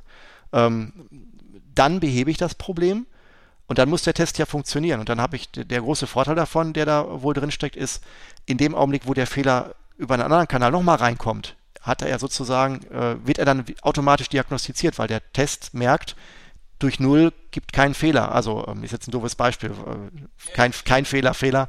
Ähm, das ist ja auch, ich weiß jetzt nicht, wie es heißt, dieses Prinzip, aber ähm, dass man sozusagen, bevor man einen Fehler behebt, schreibt man erst den Test, der den Fehler diagnostiziert hätte, wenn es ihn schon gegeben hätte, den Test. Genau, weil du hast, du hast, das, du hast das grundlegende Problem, dass Fehler neigen zur Regression. Also Software neigt dazu, dass Fehler wieder auftauchen, obwohl sie behoben wurden. Das liegt daran, dass sie entweder an mehreren Stellen drin sind oder dass gerade wenn so eine Software sich entwickelt und beim Integrieren, also wenn man wieder Versionsstände und Branches zusammenbringt, man aus Versehen eine Fehlerbehebung vergisst und dadurch plötzlich ein Fehler, der eigentlich behoben war, wieder auftaucht. Das, das, das kennt man aus, aus kommerzieller Software. Auch plötzlich ist ein Fehler wieder da und man wusste, der war mal raus. Und das hat, wenn du diesen, dieses Vorgehen machst, das heißt, du stellst erstmal jeden Fehler über einen Test nach, bevor du ihn behebst, dann bist du sicher, dass diese Regression nicht auftreten kann. Also diese Regressionstests, nennt man sie, die hast du dann. Und das Schöne ist, wenn du das wirklich konsequent machst, also du schreibst für jede Methode einen Test, du schreibst für jede Regression einen Test, dann hast du irgendwann eine ganz tolle Sammlung von Tests, und die kannst du dann ja immer wieder über die Software laufen lassen und kannst bei jeder Änderung gucken, habe ich irgendwie vielleicht ganz woanders was kaputt gemacht. Und da das ja automatische Tests sind, gehen die ja in Sekunden. Die laufen ja in Sekunden durch. Das ist ja nichts, was, wo einer stundenlang das Spiel spielen muss, sondern drückst einmal auf den Knopf. Das ist auch in alle modernen Entwicklungsumgebungen integriert. Also Visual Studio hat es, Eclipse hat da gibt es einen Knopf, drückst du drauf und dann siehst du direkt so einen grünen Balken, der dir sagt, welche Tests erfolgreich waren, welche nicht. Und ähm, das würde, wo findet das normalerweise statt? Das würde jetzt, ähm, also wie oft würde man diese Tests aufrufen? Wahrscheinlich, bevor man etwas in die Quellcode-Verwaltung, also in die Versionsverwaltung ein, eingibt, in den Master-Branch oder, ähm, oder wie würde das? Also, oder ist das etwas, was man, ähm, also eigentlich muss es ja nur, bevor die Software ähm, zum Laufen gebracht wird, angewendet werden. Nee, also wenn, wir sind jetzt noch bei, wir stellen uns jetzt immer noch vor, du bist ein einzelner Entwickler, der zu Hause am, am Tisch sitzt. Also das alles, was wir bis jetzt besprochen haben, ist für einen einzelnen Menschen sinnvoll. Mhm. Also es ist jetzt nicht so, wo du riesige Teams für brauchst und 2000 Entwickler, sondern äh, Lieschen Müller zu Hause vor ihrem Gerät, die ihre, ihre App programmiert, sollte all das tun. Versionsverwaltung, Refactoring, Unit-Tests anwenden. So, wann lässt sie die Unit-Tests laufen? Natürlich, bevor sie irgendetwas eincheckt. Immer. Weil du, wir haben ja besprochen, oder haben ja gesagt, das, was in dem Branch, Branch liegt, ist ja funktionsfähig. So, wenn jetzt plötzlich ein Test, der vorher grün war, rot wird und nicht mehr geht, dann ist es, dann ist es ja schlechter geworden. Also du hast ja die Qualität reduziert. Das darfst du natürlich nicht einchecken. Mhm. Also Ziel ist, alles, was du eincheckst, hat immer alle Tests grün. Ja, sonst checkst du es nicht ein. Und du checkst ja die Tests damit mit dazu ein. Das heißt also, die, die Tests und die Software sind ja immer zusammen. Das heißt also, die, die Tests, die grün sein müssten, plus der aktuelle Stand der Software sind zusammen als eine Version in der Versionsverwaltung. Später, wenn du jetzt größere Teams hast, kommen, werden wir noch zu anderen Themen kommen, ähm, da hast du natürlich noch andere Möglichkeiten, die Tests auszuführen. Aber als Einzelentwickler führst du die Tests immer aus, bevor du eincheckst. Okay, dann haben wir jetzt so ein kleines Sortiment schon so an Handwerkszeugen für den einzelnen Entwickler, mal so genannt. Ähm, jetzt, ähm, wenn wir jetzt uns mal überlegen, okay, jetzt geht es so in das in ein kleineres Team. Das heißt, ich bin jetzt doch nicht alleine, sondern ich habe die nächste Herausforderung. Ich muss mit mehreren Leuten mich abstimmen. Äh, du sagtest vorhin, es gibt dann einen Master-Branch, wo halt dann auch die Leute rein äh, äh ihre, ihre äh, fertigen oder ihre Zwischenversion, ihre, ihre Features rein committen. Ähm, da ist ja dann sicherlich noch mehr an Herausforderungen, wo die Versionsverwaltung doch ein bisschen mehr aufpassen muss, weil dann ähm, unterschiedliche Interessen nicht, aber unterschiedliche ähm, ähm, Stränge von Leuten parallel sogar entwickelt werden und dann äh, zusammenlaufen. Beziehungsweise ich muss mich dann ja auch äh, äh, damit beschäftigen, dass möglicherweise, wenn ich im Urlaub bin, jemand anders meinen mein Quellcode äh, weiter bearbeiten muss und auch halbwegs verstehen muss, wie ich mir das gedacht habe. Also ich kann mich mit den drei Bierregeln. Ähm, äh, angenommen, die Struktur ist gut, aber ich habe mir da was total Wildes ausgedacht, was schwer logisch nachvollziehbar ist von, der, von dem, wie ich es gelöst habe, dann ist es ja auch, muss ja auch jemand rein. Also ich will damit sagen, sobald mehrere Leute damit zu tun haben, kommen ja ganz andere Herausforderungen dazu. Und ähm, gibt es da auch aus deiner Sicht schon für kleine Teams Dinge, die man sich dann auch von, von, von dem industriellen Herangehen, sag ich mal, abgucken kann?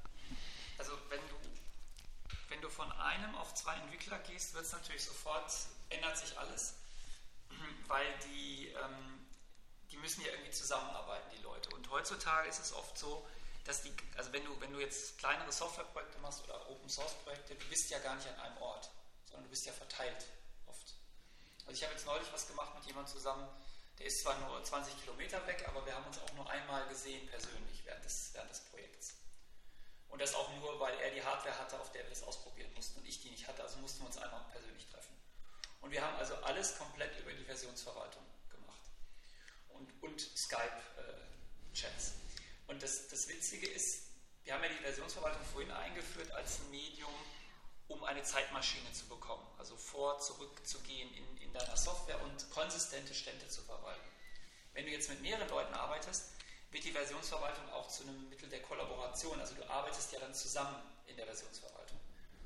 Und in einem guten Team ist es tatsächlich so, dass du erstmal die, die Änderungen der anderen auch anguckst. Also du siehst, jetzt hat der Daniel da was eingecheckt, jetzt gucke ich mal, was der getan hat, weil damit du, dann kannst du ja verfolgen, wie sich die Software entwickelt, weil du dir die Check-ins anguckst. Wie, wie, tief gehst du da? Guckst du dir dann die, den Titel meines Check-ins an oder versuchst du auch nachzuvollziehen, ob meine Codeänderungen qualitativ gut sind? Also ich erstmal, das, das mit, dem, mit dem qualitativ gut ist eine andere Frage, aber erstmal gucke ich natürlich, wo ist der Check-in, in welchem Bereich des Projekts. Und wenn der Check-in in einem Bereich ist, der, den primär ich mache, ist natürlich, es gibt keine heiligen Kühe und so, jeder darf alles, aber wenn es ein Bereich ist, in dem primär ich arbeite, dann gucke ich natürlich, was hat er geändert. Also ich gucke mir nicht nur den Titel an, ich gucke mir auch jede Zeile an, die er geändert hat. Der Vorteil ist, wenn du ein Versionsverwaltungswerkzeug einsetzt, ist ja alles ganz toll grafisch möglich. Du siehst ja genau, was passiert ist. Wenn es in einem Bereich ist, der jetzt nicht unbedingt mich betrifft, irgendwelche Utility-Funktionen, die er sowieso verwaltet, dann gucke ich mir vielleicht auch nur den Titel an. Aber ich gucke mir jeden einzelnen Change an, um zu verstehen, was, hat, was macht der andere da gerade. Aber brauchst du dann nicht eigentlich fast die gleiche, also wenn ich jetzt das zusammenbringe, du sagst, sagtest vorhin, man kann durchaus fünf oder mehrmal am Tag, mehrmals am Tag ähm, ein Check-in machen.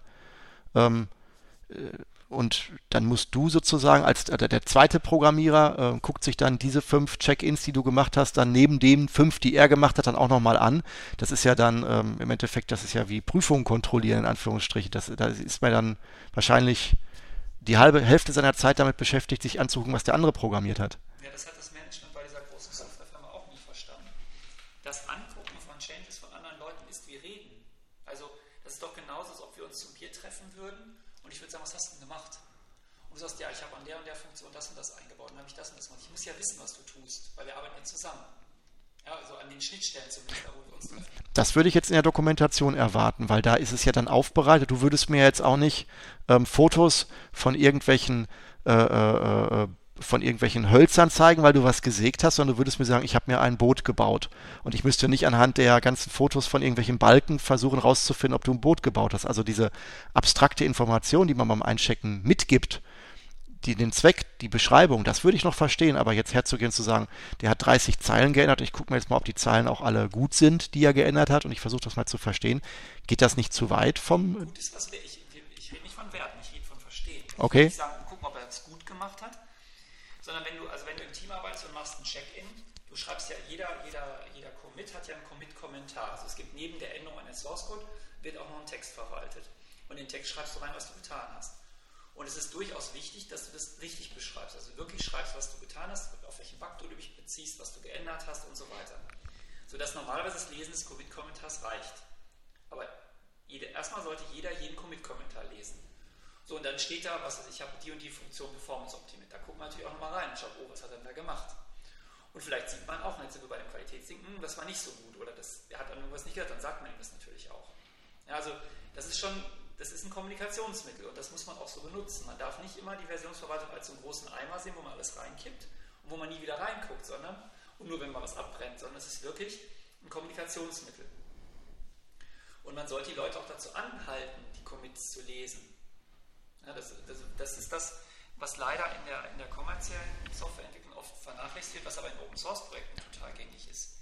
Da ist es so, wenn du einen also in größeren Open Source Projekten kannst du gar nicht direkt committen, wenn du, wenn du mitmachst, sondern da gibt es einen ganz kleinen Kreis von solchen Core-Committern, die dürfen in den Master Branch committen und alle anderen dürfen nur Commit-Vorschläge machen.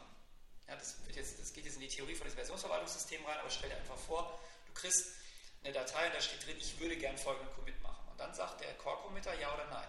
Aber wenn ich mir jetzt vorstelle, da ist jetzt ein Projekt, an dem mehrere tausend Leute arbeiten, dann kann doch nicht jeder jeden Commit lesen. Doch. Natürlich liest nicht jeder jeden Commit, aber die Core-Committer lesen jeden Commit in ihrem Bereich. Sonst kommt er gar nicht rein. Also im Linux-Kernel, letztendlich Linus Torvalds drückt auf den Knopf und sagt, der Commit kommt rein, der kommt nicht rein. Ja, und das, das, das funktioniert leider in Firmen überhaupt nicht. Weil in den Firmen immer die Vorstellung ist, ähm, also man versteht das Versionsverwaltungssystem nicht als kollaboratives Werkzeug, man versteht es da immer nur als Dateneimer. Und man hat ja noch ein Wiki, wo man was reinschaut. Und man hat ja noch das Spezifikationsdokument. Es gibt ja noch tausende von Word-Dokumenten, aber das ist eigentlich etwas, ist, über das man miteinander spricht. Ja, also nicht spricht, sondern indem man miteinander kommuniziert. Das versteht man oft nicht. Das klingt ja jetzt auch erstmal, das ist ja eigentlich eher in ein Endprodukt. Man hat was produziert das ist jetzt anders und die Beweggründe darin, ähm, gut, man kann das in der Dokumentation sicherlich nachziehen, aber was ist, wenn es dazu Mails gibt und dergleichen, die dann noch parallel laufen? Kopiert man die dann alle dazu? Oder also ich, ähm, ich verstehe den Ansatz dahinter, aber ich hätte jetzt gedacht, dass das eine totale, gerade wenn ich mit vielen Leuten zusammenarbeite, da muss ich ja, muss, müsste ich ja wirklich, ich bin mit zehn Leuten im Team, sage ich mal jetzt als Beispiel, da muss ich ja zehnmal mehr lesen, als ich selber schreiben kann in der Zeit und auch nachvollziehen. Das ist ja teilweise ist ja auch äh, eine Ingenieurswissenschaft in, zum großen Teil. Ähm, teilweise ist es ja vielleicht überhaupt nicht äh, zeitlich realistisch, sich jetzt in eine, einen Algorithmus, den jemand anders als sich jetzt ausgefuchst hat, sag ich mal, jemand macht einen richtig geilen Sortieralgorithmus und schreibt den und checkt den ein. Da muss ich den im Detail nachvollziehen und jeder muss das, also alle neun anderen im Team müssen dann äh, nachvollziehen, ob der Algorithmus äh, ob sie den so, ob sie ihn so referieren könnten, sag ich mal, wenn sie ihn ähm, jetzt gelesen haben. Das habe ich nicht gesagt. Ich habe gesagt, okay. erstmal liest jeder jeden Commit-Kommentar. Okay. Ja, um auf dem Stand zu sein, was die anderen tun. Es gibt Leute, die, wenn, der, wenn die Änderung jetzt in ihrem Modul ist, also in dem Modul, wo sie hauptsächlich tätig sind, die gucken sich auch noch den Quelltext, die Quelltextänderung an, was mhm. auch sinnvoll ist. Wenn du jetzt neu im Projekt bist, solltest du auch alle Commits Änderungen lesen, also auch wirklich die Quelltextänderung, weil du lernst ja unheimlich kannst du denn lernen, wenn du, wenn du siehst, was, sagen wir mal, der, der seit zehn Jahren daran arbeitet und der vielleicht gut ist, wie viel kannst du von ihm lernen, wenn du einfach mal anguckst, was der tut? Und wo hast du denn mal die Möglichkeit, Schritt für Schritt zu beobachten, wie jemand eine Software entwickelt, außer in der Versionsverwaltung? Weil gute Entwickler committen ja oft, also die committen ja fünfmal am Tag. Das heißt, du hast, also beispielshaft, ne? du, hast, du, du siehst in kleinen Schritten, wie er die Software weiterentwickelt. Und der, der Commit ist ja mal ein Feature oder eine Fähigkeit der Software.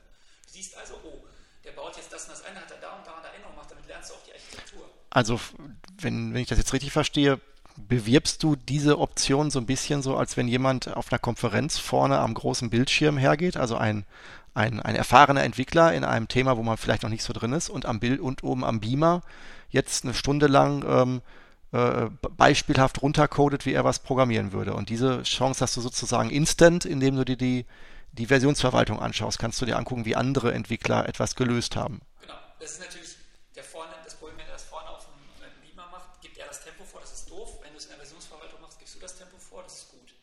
Aber ist das jetzt in der Versionsverwaltung von dem, was ich vorhin gehört habe? Es sind ja in der Versionsverwaltung erstmal Dateien. Das ist jetzt kein Film, der da abläuft, sondern du hast, du siehst jetzt ähm, ein, ein Commit.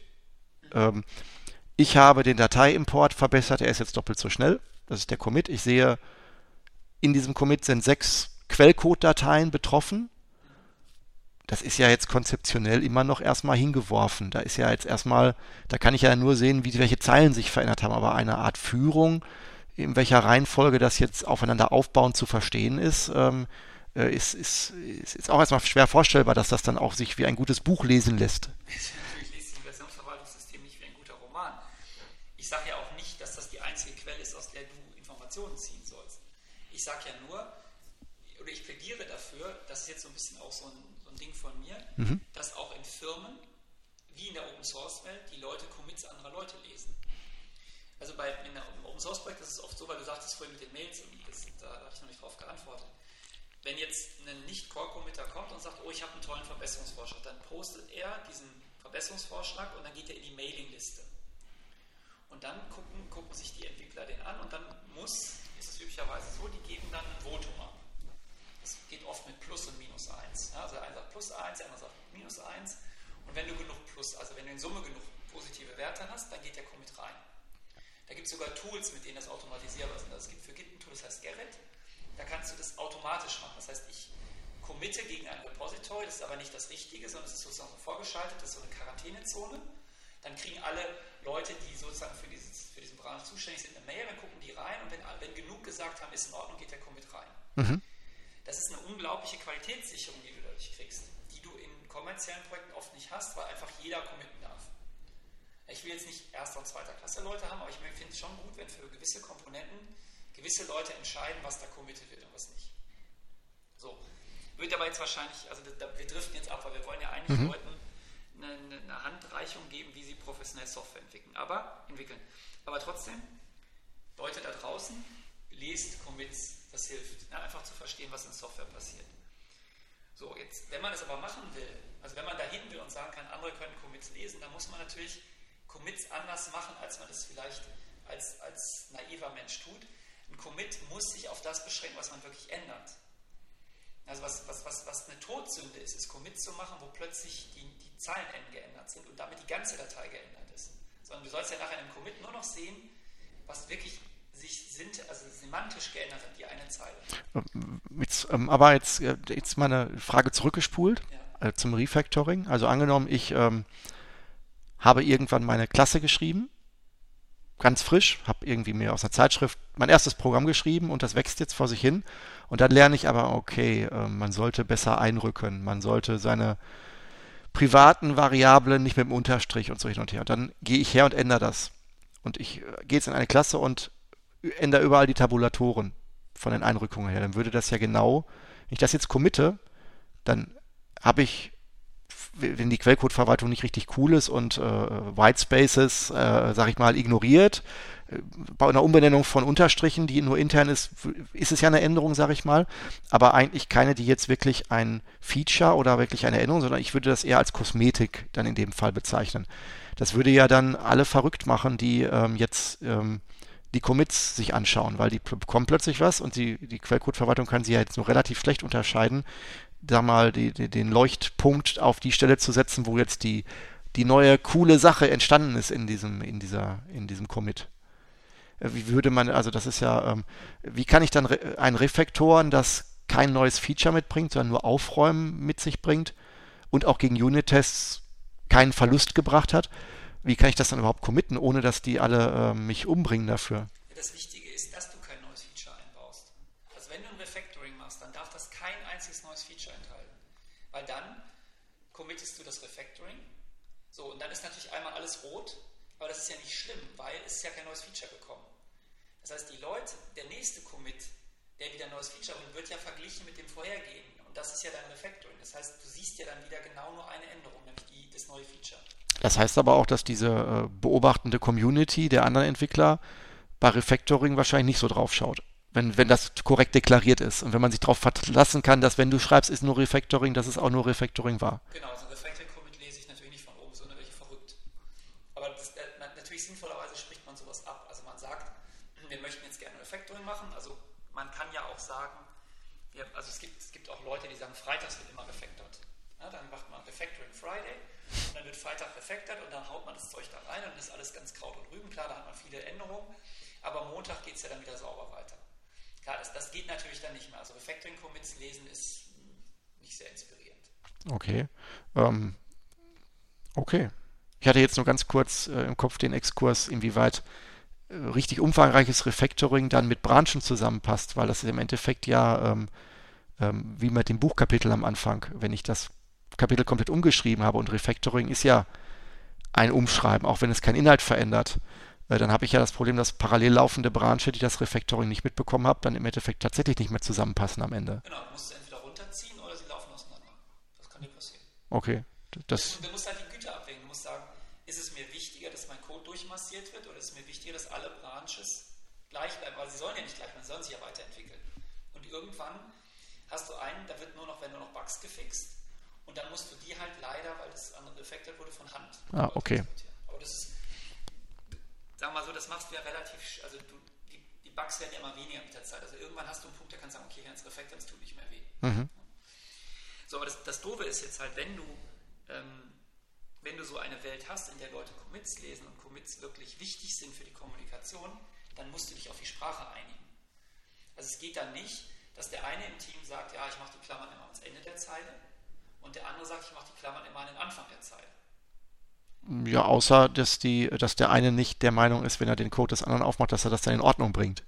Ja, genau. Also, das, ne, also man sollte sich einigen, weil das Schlimmste, was du machen kannst, ist Changes und da kriege ich immer Bluthochdruck, wenn du ein Change liest, wo da steht New Line Only Change oder Reformatting Change und alles ist rot. Also rot heißt, es wurde geändert. Ne? Das heißt, du solltest natürlich ganz früh, und das ist schon in unserem Fall, wir sind zwei Leute und schreiben Happy Bird, solltest du dich zusammensetzen und sagen, okay, wie wollen wir unseren Quelltext formatieren? Also ein Coding-Standard einführen. Das ist ein heißes Thema, da wird gestritten und da gibt es viele Emotionen. Aber im Prinzip, Best Practice ist, man codiert nach einem Standard. So. Am einfachsten, man nimmt den der, der, des Herstellers der Programmierumgebung. Also C Sharp, Microsoft, Java, ehemals Sun, jetzt Oracle. Dann gibt es nämlich keine Diskussion mehr, der, der, kommt von denen, da muss man nicht sagen, der kommt von dir, du bist böse, sondern der kommt halt von außen und außen kann man dann genug hassen. Ich glaube auch, dass die, ja, gerade wenn du so eine Art Best Practice übernimmst von einem, von einem, von einer Firma oder von einer Institution oder was auch immer, die in extrem vielen Facetten der Softwareentwicklung sich umgeguckt hat, dann ähm, hast du ja eine höhere Garantie, dass du auch äh, Regeln mit, äh, bekommst, über die du nicht erst später noch stolperst. Also du machst jetzt sonst, würdest du dir selber Regeln ausdenken für den kleinen Kontext, in den du bisher programmiert hast und dann entdeckst du irgendwann die nächsten Disziplinen, weil du plötzlich andere Techniken noch benutzt und da merkst du plötzlich, oh, das habe ich ja gar nicht berücksichtigt bei meinen Regeln und deswegen fände ich es jetzt auch sehr positiv, wenn man sagt, okay, ich kann einfach was Festes nehmen von jemandem, der die globale Softwareentwicklung vielleicht schon mal so im im, im Rundumblick schon mal gehabt hat und alle Features, die in meiner Entwicklungsumgebung möglich sind, auch schon berücksichtigt hat und äh, abgewogen hat, wie man da programmiert. Aber wir reden jetzt bei, bei diesen, bei den Coding-Standards reden wir eher über die, über den Stil, wie jemand schreibt. Ob ich jetzt, wenn ich jetzt ein Buch schreiben würde, ob ich die ersten Buchstaben von, der, von dem Absatz immer groß mache oder über zwei Zeilen oder ob ich äh, kursiv, was ich kursiv schreibe, was ich unterstreiche, ähm, am Quellcode, wie viel ich dokumentiere, ob ich, wie ich meine Variablen benenne oder, äh, welch, oder ist das jetzt eher so der ganz kleine, das, die, die, das Kratzen an der Oberfläche? Es geht primär um syntaktische Fragen, weil wir kommen, wir kommen jetzt davon, wie kriege ich meine Commits so hin, dass man wirklich nur noch die Änderung sieht. Und da ist natürlich wichtig, dass ich mich erstmal auf syntaktische Feinheiten einige. Wo sitzen die Klammern? Wo sind White Spaces? Wie wird eingerückt? Ähm, wie werden Methoden benannt? Wie werden Klassen benannt? Wie werden Variablen benannt? Ja, das ist so das, das, das Grundzeug. Das sollte man machen. Da, da gibt es auch in jeder Entwicklungsumgebung ein Tool, was das automatisch durchzieht. Also wenn man sich einmal im Team geeinigt hat, ich weiß nicht, wie es in Visual Studio ist, aber in Eclipse kann man es exportieren. Dann hat man so eine Pref-Datei, die gibt man jedem, der lädt die rein, dann wird der Code auch so mit äh, einer Tastenkonvention so formatiert. So, das ist das Erste. Dann gibt es natürlich einen Bereich, der geht ein bisschen weiter. Zum Beispiel benutze ich Delegates oder klassische Eventhändler. Da sollte man sich auch drauf einigen. Dann gibt es Programmiersprachen, da gibt es syntaktische ähm, Variationen. Also in, in C-Sharp gibt es das nicht, aber in Ruby kann man eine Lambda-Funktion auf zwei Arten schreiben. Mit geschweiftem Gamma und mit Do-End. Ja, in C-Sharp gibt es das, du kannst entweder eine Link, äh, äh kannst zum Beispiel eine Link-Syntax schreiben oder eine Methodensyntax. Genau. Da, da, da solltest du dich einfach drauf einigen, weil es ist, es ist ja semantisch völlig äquivalent. Das ist einfach nur, es ist doof, wenn man es mischt. Dann sieht es einfach blöd aus. Ruby macht man das im Allgemeinen so, man sagt, wenn es eine Zeile ist, geschweifte Klammer, wenn zwei Zeilen sind, du beginn, äh, du end. Ja, und das könnte man da auch so machen. Man könnte sagen, wir nehmen grundsätzlich Link-Syntax oder wir nehmen nie Link-Syntax oder wir nehmen Link-Syntax nur für Datenbanken oder, oder, oder. Oder für kleine Anfragen und ab der größeren Komplexität genau. dann. Ja. Wobei du musst die größere Komplexität festlegen, weil sonst ist für deinen Kollegen immer alles große Komplexität. Ne? So, und das ist, das ist relativ wichtig, damit man einen konsistenten Quellcode kriegt. Denn das Schlimmste, was es gibt, ist, wenn ich am Quellcode sehe, wer dran war. Also ne, ich, ich gucke da rein und denke, oh Gott, wo ist die Klammer? Dann weiß ich schon, das war der Kollege X. Oder ich sehe, oh, da sind wieder Tabs drin, das war der Kollege Y. Das, das ist doof, weil ähm, dann irgendwann verrottet ja die Datei, dann hast du zig Änderungen von verschiedenen Leuten, das sieht ja dann schrecklich aus. Plus, dass du halt diese Changes hast, die du nicht willst im, im Versionsverwaltungssystem.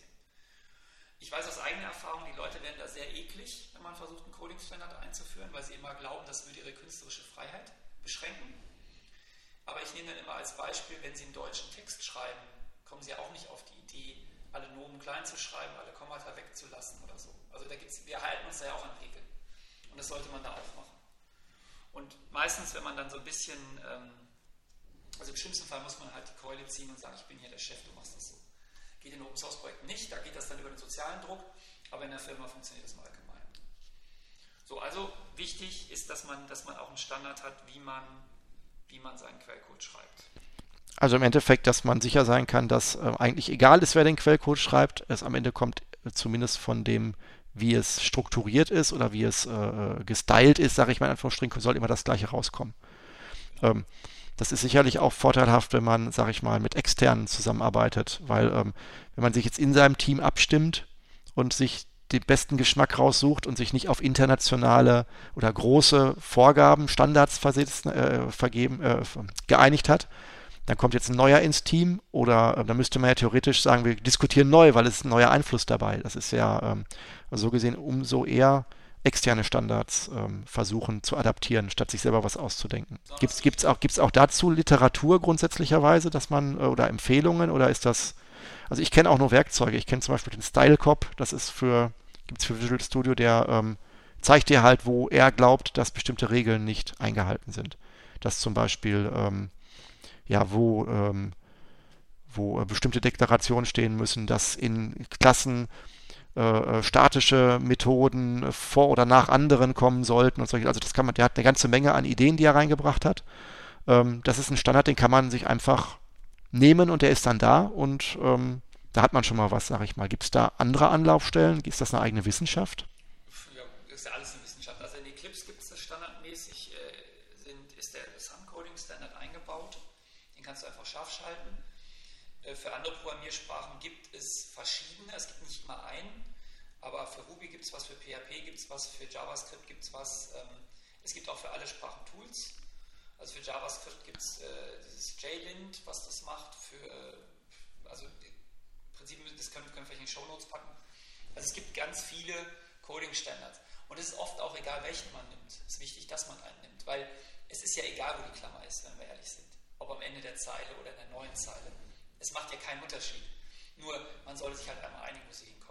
Und ich kann aus persönlicher Erfahrung sagen, ähm, man kann sich tatsächlich umgewöhnen. Also ich habe, glaube ich, im, innerhalb des letzten Jahres ähm, ähm, ähm drei Coding-Standard-Details ähm, die ich mir früher ausgedacht hatte oder für, früher für Best Practice hielt, ähm, sozusagen umgewöhnt, weil sie das wohl in dem Kontext, wo ich jetzt war, nicht sind. Und äh, ich muss sagen, so die ersten zwei Wochen sah das sehr schräg aus, wenn man sich den Code angeguckt hat. Und mittlerweile, muss ich sagen, sieht der alte Code sehr schräg aus. Also ich ähm, kann tatsächlich jetzt aus, von meiner Erfahrung sagen, ähm, die Gewohnheit ist da durchaus äh, flexibel. Also nach einer gewissen Zeit ähm, möchte man eigentlich gar nicht mehr in Anführungsstrichen so schlecht wie früher äh, äh un, also arbeiten, wenn man sich einmal darauf einlässt. Ich musste für, für C Sharp musste ich auch mich daran gewöhnen, die Klammern an den Anfang der Zeile zu setzen. Ja. Ich komme ja aus der Java-Welt und da macht man es ans Ende der Zeile. Aber äh, ja, wenn du mit C-Sharp Webseiten baust und dann auch noch JavaScript drin hast, dann ist es wird's schwierig, weil da ist es ja ähm, eigentlich andersrum. Da musst du dich ständig umgewöhnen. Ja, okay. Ähm, das wäre jetzt sozusagen das, was im Quellcode steht. Ähm, jetzt hatten wir ja vorhin so ein bisschen auch den Workflow, was mit dem Quellcode passiert, wenn er eingecheckt wird und dergleichen. Ähm, jetzt ähm, hast du gesagt, okay, es gibt am Ende einen Master Branch oder einen Master, ähm, eine Master ähm, ähm, Weg oder wie nennt sich Master, äh, Master Branch in der Versionsverwaltung. Da äh, packen jetzt alle ihre Software hin äh, oder ihre, ihren Quellcode in der geprüften neuen Feature-Version, die sich jeder dann ausgedacht hat. Wer hat denn da bei den, oder wo kommt denn jetzt überhaupt derjenige her, der jetzt auf seinem PC dann daraus was ausliefert? Also wir programmieren jetzt. Wir genau, wir haben programmiert, wir haben irgendwann mal die Version 1 gemacht, da sind wir schon darüber hinaus. Du hast jetzt einen Branch gemacht, Version 1.1 mit einem neuen Feature. Ich arbeite gerade noch an einem gebranchten Feature, ich werde noch nicht reinhauen. Und jetzt ähm, checkst du das ein in den Master Branch. Ist es jetzt auch deine Aufgabe, ähm, das zu kompilieren und auf deinem PC in, auf eine CD zu brennen und zu verschicken? Oder darf ich das auch und wie würde ich das machen? Weil ich habe bei mir ja eine Version, ähm, die ja erstmal gar nicht fertig ist. Da müsste ich mir jetzt deine Version auf meinen PC holen um dann, also gibt es da auch ähm, Überlegungen, wie man das nachvollziehbar sichert? Weil ich hätte jetzt gedacht, am Ende kommt da ja auch wieder was bei raus, was, ähm, also die Exe-Datei jetzt als Beispiel, die dabei rauskommt, ist ja möglicherweise auch wieder Bestandteil der Quellcode-Verwaltung, damit man weiß, wie die aussah zu dem Zeitpunkt, weil sonst muss man die ja irgendwo suchen. Wenn ich wissen will, äh, wie vor einem Jahr die ausgelieferte Exe-Datei aussieht, sah, dann ähm, muss ich die ja aussuchen. Also hätte ich jetzt, erste Frage, wird das ausgelieferte Produkt auch in die Versionsverwaltung eingecheckt? Und zweite Frage, wer macht das und wer holt es da raus? Genau, also die nehmen wir jetzt mal an, wir sind jetzt ja zu zweit in einem kleinen Entwicklungsteam und wir haben jetzt einen Weg gefunden, wie wir qualitätsgesichert Software in den Masterbranch, also Versionen in den Masterbranch bekommen, also unseren Quellcode einchecken. Wir haben Unit-Tests, wir haben das irgendwie, wir haben, keine Ahnung, haben noch einen Review-Prozess gucke mir die Changes an, bevor die überhaupt da reinkommen. Nehmen wir mal an, eine Master Branch. Du hast natürlich bei dir kompiliert, bevor du es eincheckst, um sicher zu sein, dass es auch funktioniert. Du hast die Unit-Tests laufen lassen, etc. So, jetzt, jetzt gibt es eine ganz, ganz große Todsünde, die ich leider immer wieder sehe, ist, dass dann das, was ausgeliefert wird, auf einem Entwickler-PC kompiliert wurde. Ja, da habe ich ja gerade. Die Unit-Tests sind, laufen alle. Genau. Ich habe äh, ich hab, die Excel-Datei habe ich ja schon. Ich habe das Programm ja schon gestartet. Genau, weil jeder hat doch eine fertige Excel. Dann packen wir da auf die CD und schicken ist natürlich insofern fatal, weil unser Ziel ist ja, dass wir reproduzieren können, was beim Kunden ist. Also wir wollen ja eigentlich, wenn der Kunde anruft und sagt, das Programm ist abgestürzt und schickt uns eine Fehlermeldung, dann wollen wir ja wissen, zu welcher, zu welcher Version gehört das eigentlich. So, damit das aber funktioniert, geht es ja nur, wenn wir wissen, aus welcher Version das gebaut wurde, diese Excel, die er bekommen hat, das Programm. So, die liegt ja im Masterbranch. Aber wenn du das bei dir lokal kompilierst, weiß ich ja nicht, ob du wirklich den Masterbranch kompiliert hast oder irgendeinen lokalen Stand von dir. Vielleicht hast du drei Dateien geändert oder du bist gerade auf dem Feature-Branch und weißt es gar nicht. Und, oder du hast irgendeine lokale DLL, die im Masterbranch gar nicht referenziert ist und es, es, es geht alles. Also irgendwas hast du bei dir verfrickelt. Ja, oder hast irgendwie was anderes installiert, hast eine andere Version der Entwicklungsumgebung als ich oder, oder, oder. Insofern ist das brandgefährlich, wenn man das Deliverable, also die Software, die ausgeliefert wird, auf einem Entwickler-PC kompiliert. Okay, aber wie kann man das denn dann praktisch besser machen? Brauche ich dann einen, also habe ich dann zwei Entwickler, die an ihrem PC äh, äh, entwickeln, kompilieren und dann einchecken und dann brauche ich noch einen dritten PC, den ich mir irgendwo in die Ecke stecke und äh, stelle und da geht dann jemand hin und holt sich dann von da den Master ab und kompiliert dann da, obwohl das dann ja wieder das gleiche ist, als wenn er an seinem eigenen PC säße. Also ähm, wie ist denn da dann die Best Practice, um dann nicht auf dem eigenen PC zu kompilieren? Du brauchst, also die Frage ist nicht, hast du einen PC oder was, was ist das physikalisch? Das Wichtige ist, dass es irgendwo eine Umgebung gibt, die ihre Quellen ausschließlich aus dem Versionsverwaltungssystem bekommt, wo niemand lokal rumfrickelt. So, jetzt kannst du natürlich sagen, okay, ich hab, wir sind ja nur ein Zwei-Mann-Team, ich habe kein Geld für noch einen PC, dann tut es natürlich auch eine virtuelle Maschine. Aber du brauchst irgendetwas, wo du nicht drauf entwickelst und wo du auch von den Tools her nur das Minimum installiert hast, also wo du sozusagen nur das installiert hast, was du brauchst, um es zu kompilieren und nicht noch das letzte Spiel und Angry Birds und was auch immer, also wirklich eine, eine saubere Umgebung. Und sinnvollerweise hast du natürlich auch die Konfiguration dieser Umgebung wieder im Versionsverwaltungssystem eingecheckt. Also was du brauchst, um diese Umgebung aufzusetzen. Nicht, nicht die Binaries, also nicht das Visual Studio, das wäre gigantisch, aber alle Konfigurationen, die du brauchst, um das richtig aufzusetzen, alles. Aber es wäre schon eine, wenn auch virtuelle Maschine. Ich würde jetzt nicht einfach das Visual Studio zumachen und in einem anderen Kontext auf meiner Maschine nochmal aufmachen, weil es könnte sein, dass ich bei mir eine verwuselte DLL habe, die dann ähm, nicht repräsentativ sein soll. Genau. Ist das auch ein Sicherheitsaspekt, dass wenn ich auf meiner Maschine, die, mit der ich ja mehr, ich sag mal, mit der Welt zu tun habe, mir auch irgendwas einfange, was ich dann vielleicht sonst ähm, mit ausliefern würde? Also dass ich beim dass mein Visual Studio virenverseucht ist, sag ich mal, und ich dann halt ein Virus kompiliere, weil die Wahrscheinlichkeit, dass auf meinem PC was ist, als höher ist als auf der Maschine, die nur bildet, weil da werden keine E-Mails gelesen, da wird nicht gesurft oder dergleichen. Ist das auch ein Aspekt? Klar, darum geht es natürlich auch. Das ist ja einfach nur eine andere Variante von, die Umgebung stimmt nicht. Ein Virus ist auch eine Veränderung der, der Bildumgebung, und zwar eine relativ bösartige, aber es ist eine Veränderung. Die Maschine, die, die Bildmaschine sollte so rein und sauber und grundlegend aufgesetzt sein, wie es nur irgendwie geht. Also Betriebssystem, Entwicklungsumgebung, Versionsverwaltungsklein, fertig, mehr nicht. Mhm. Das ist aber dann nur wirklich relevant, wenn ich ausliefere. Also für den, wenn ich die Version 1 habe, die dann auch an den Kunden gehen soll.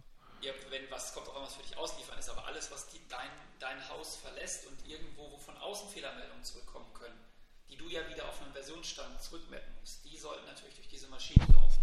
Im ersten Schritt. Der nächste Schritt ist natürlich, wenn du das sowieso schon hast, also wenn du sowieso einen zentralen Bild hast, dann kannst du natürlich sagen, okay, dann mache ich doch jetzt folgendes. Immer wenn ich eine neue Version eingecheckt habe, merkt der Bildserver, dass ich das getan habe. Gar nicht, oh, es geht jetzt gar nicht drauf liefern, sondern dann machst du einfach, holt er sich automatisch die letzte Version aus dem Versionsverwaltungssystem, kompiliert die, führt die Tests aus und gibt mir Feedback, ob die Tests gelaufen sind. Weil auch so es kann ja auch so passieren, dass bei dir der Test geht, aber im, im, sauberen Bild nicht mehr geht, weil du bei dir zum Beispiel die Änderung vergessen hast einzuchecken, die dafür sorgt, dass der Test funktioniert. Also, wenn du schon einen zentralen Bildserver hast, mit dem Gedanken, ich will einen Kunden glücken, dann kannst du auch sagen, den lasse ich immer mitlaufen und der baut eigentlich ständig meinen Master Branch durch oder meine anderen, kannst ja auch mehrere aufsetzen für verschiedene Branches und gibt mir sofort Feedback, wenn was nicht in Ordnung ist. Also sozusagen ein ähm, Auslieferungsmitarbeiter in virtueller Form was immer ein Auslieferungsmitarbeiter ist, also jemand, der ja. halt immer durchbaut. Ja. Das ist ja Qualitätssicherungsmaßnahme, weil du könntest ja auch was einbauen, was den Bild kaputt macht. Ja, bei dir geht's, weil du Datei hast und vergessen hast einzuchecken, aber dann merkst du sofort, oh, der Bild ist kaputt. Und dann schleppt sich der Fehler nicht durch, sondern sofort mit deinem Check-in wird er sichtbar. Und alle, alle beide, sind ja noch ein Zweierteam, erfahren es führt dieser, äh, kann dieser regelmäßig oder führt dieser ähm, regelmäßige automatische Bild und das direkte Feedback, dass jetzt jemand aus der Entwickler, aus dem Entwicklerteam etwas kaputt gemacht hat, auch dazu, dass man sich mehr damit identifiziert, beziehungsweise möglichst nichts einchecken möchte, das dann direkt auffällt, weil es ja dann eine direkte Diagnose gibt und dann wahrscheinlich dann ja auch, wenn, also ich könnte mir vorstellen, dass in einem Team, wo dann viele mitarbeiten und der Bild nicht klappt, erstmal jeder denkt, hoffentlich war ich es nicht und dann gucken alle, wer es war und dann weiß man, wer es war und dass sozusagen keiner derjenige sein möchte, der so ja, es muss, man muss ja nichts einchecken, was nicht funktioniert. Deswegen jeder sollte ja eigentlich in der Lage sein, äh, saubere Sachen einzuchecken. Ähm, führt das zu so einer Art sozialem positiven Druck, der dann in der Entwickler, in dem Entwicklerteam entsteht? Also den, den Bild kaputt zu machen, das ist ja ein sogenannter Bildbreaker, kann durchaus sehr, sehr schlimm sein für alle. Und zwar immer dann, wenn das Projekt, wenn das Projekt sehr groß ist. Also ein Beispiel. Ich habe ja vorhin gesagt, ich habe bei einer Firma gearbeitet, die Waldorf sitzt, ähm, bei der 2000 Entwickler im Prinzip an einem Produkt gearbeitet haben, da ist es so, da kannst du als einzelner Entwickler nicht mehr das ganze Produkt bauen. Aber du brauchst das Produkt, um zu entwickeln. Das heißt, du ziehst dir immer wieder den aktuellen Stand vom Bildserver. Und der Bildserver kann auch nicht ständig laufen, weil es zu groß ist, sondern er läuft immer nur jede Nacht. Das heißt, du kannst es nicht bauen, weil das, das Produkt zu groß ist, also zu viel Codezeilen und zu viel Compiler-Last oder. Genau, ah. auf, dein, auf deinem Oh. Also holst du dir im Prinzip das Gebaute vom Bildserver machst deine Änderung, also machst deine kleinen Änderungen, kompilierst und lässt sie dagegen laufen. Du kompilierst nur deine kleinen Änderungen, die du machst. So, und in so einer Welt bedeutet das, wenn jemand ein Bild kaputt macht, dass du, dass du im Prinzip einen Tag zurückfällst im Stand. Also du kannst quasi einen Tag nicht wirklich auf dem neuesten Stand arbeiten. Und wenn das nochmal jemand macht, zwei Tage und nochmal drei Tage. Das heißt, ein Bild kaputt zu machen, wirft 2000, also jetzt leicht übertrieben, aber wirft viele hundert Leute um einen Tag zurück in der Arbeit. Und das ist natürlich relativ drastisch, das will man nicht. Und deshalb ist es tatsächlich so, dass, dass dort den Bild kaputt zu machen durchaus bestraft wurde. Also es gab das, das Ritual, das ist jetzt nur für ein kleineres Team, aber da war es auch so, der musste eine rote Krawatte. Ja, und zwar so lange, bis er den Bild repariert hatte. Es gab andere Teams, da wurdest du angerufen. Der Bild lief ja nachts und dann du, musstest du antanzen und das reparieren. Also du musstest nachts dafür sorgen und dann konntest du das Bild wieder neu anstarten, sodass die Kollegen morgens eine funktionierende Version haben. Mhm. In unserer kleinen Firma würden wir das natürlich anders machen. Wir würden nicht nächtig bauen, also kein Nightly-Bild, wir würden ein sogenanntes Continuous-Bild machen. Wir würden immer bauen. Also jede Änderung würde gebaut.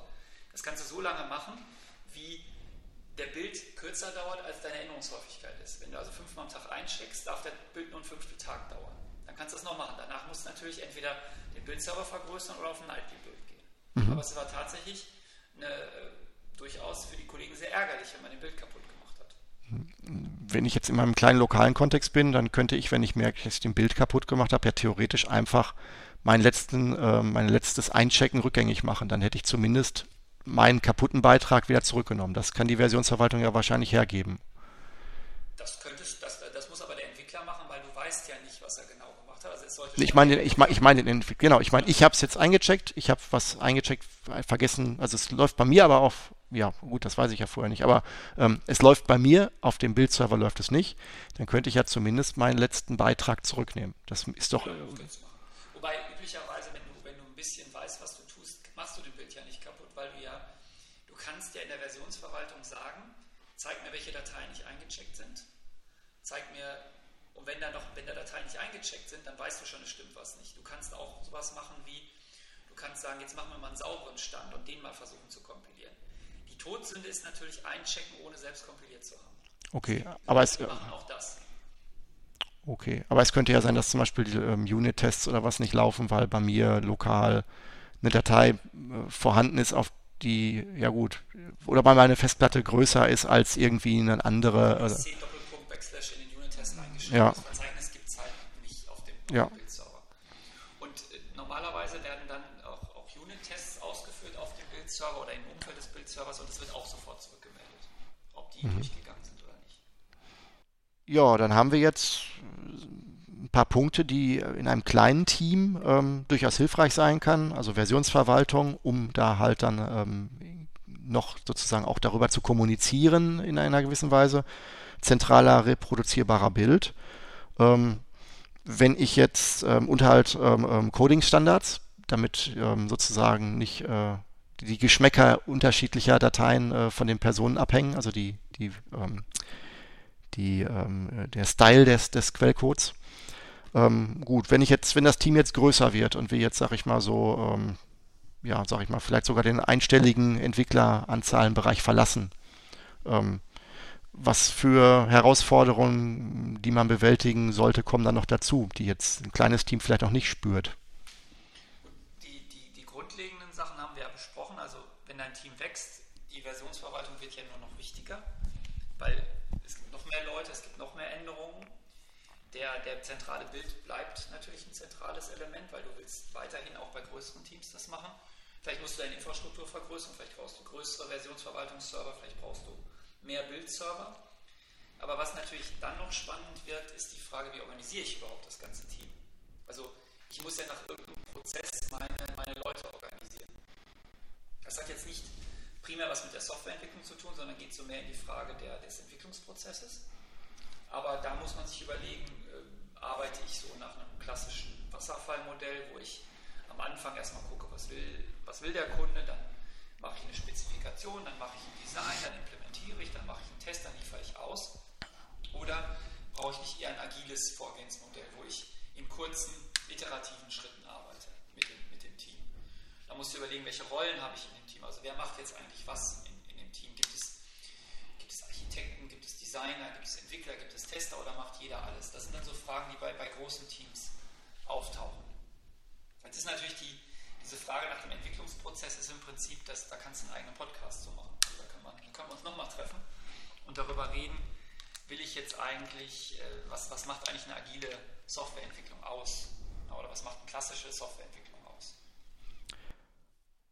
Okay, dann haben wir jetzt ähm, für kleinere Teams ähm, ein paar Hilfsmittel genannt, unter anderem die Versionierung ähm, in der Versionsverwaltung, dass das sogar auch ein Kommunikationsmittel sein kann, um herauszufinden, was die anderen gerade getan haben und ob man da vielleicht mal drüber sprechen sollte und äh, dass man auch auf jeden Fall weiß, was gerade läuft. Ähm, der zentrale reproduzierbare Bild stand ja jetzt auch sehr im Mittelpunkt und äh, im Quellcode die ähm, so, so Coding-Standards, um halt sicherzustellen, dass nicht ähm, ähm, sag mal, auf der technischen Ebene keine äh, Commits reinkommen, die rein geschmacklicher Natur sind, um ähm, den Quellcode mal so hin und zurück äh, zu konvertieren, je nachdem wer, wer äh, formatieren, je nachdem wer dran war. Gut, jetzt, ähm, jetzt ähm, können wir vielleicht die kleinen Teams mal verlassen und mal überlegen, was kommt denn dazu an Herausforderungen und an Möglichkeiten, wenn man jetzt, wenn die Teamgröße wächst? Womit muss man sich beschäftigen, wo man vorher sich nicht wie Gedanken drum gemacht hat, wo man noch ähm, mit zwei, drei Leuten noch, sag ich mal, safe war? Gut, also im Prinzip, wir hatten jetzt 1, 2 und jetzt kommt ja n und meistens ist ja n nicht groß anders als 2. Ähm, bei, bei größeren Teams steigt ja, also die, die, die, die eingesetzten Produkte, wie du schon gesagt hast, bleiben ja eigentlich gleich, also Versionsverwaltung, Bild etc. Das, was natürlich dann noch als Frage auftaucht, wie organisiere ich eigentlich die Entwicklung als Prozess? Also gehe geh ich daran, wie, wie, teile ich mir die Arbeit an, wer macht was, wer hat welche Aufgaben? Da kommt man ganz schnell in den Bereich des der Entwicklungsprozesse, da gibt es ja agile und, und Wasserfallmodelle. Das ist ein eigener Podcast wert. Was man jetzt im Prinzip macht, hängt ein bisschen auch davon ab, wie oft liefert man aus, was hat man für Kunden. Es gibt Bereiche, da ist der Prozess vorgegeben. Also wenn du jetzt fürs Militär arbeitest oder für den Staat, dann musst du so V-Modell machen. Wenn du ähm, in anderen Bereichen arbeitest, gibt es wieder andere Modelle. Automobil hat wieder seinen eigenen, Entwicklungs seine eigenen auf die die abfahren. Aber ähm, prinzipiell sind es alles nur Methoden, wie ich die Arbeit eigentlich aufteile und wie ich dafür sorge, dass die Arbeit gemacht wird. Also wie kommen die Requirements rein, wie gehe ich damit um. Ich denke, wird jetzt, wird jetzt einfach zu, zu, zu lange dauern, da jetzt auf die, auf die Verfahren einzugehen.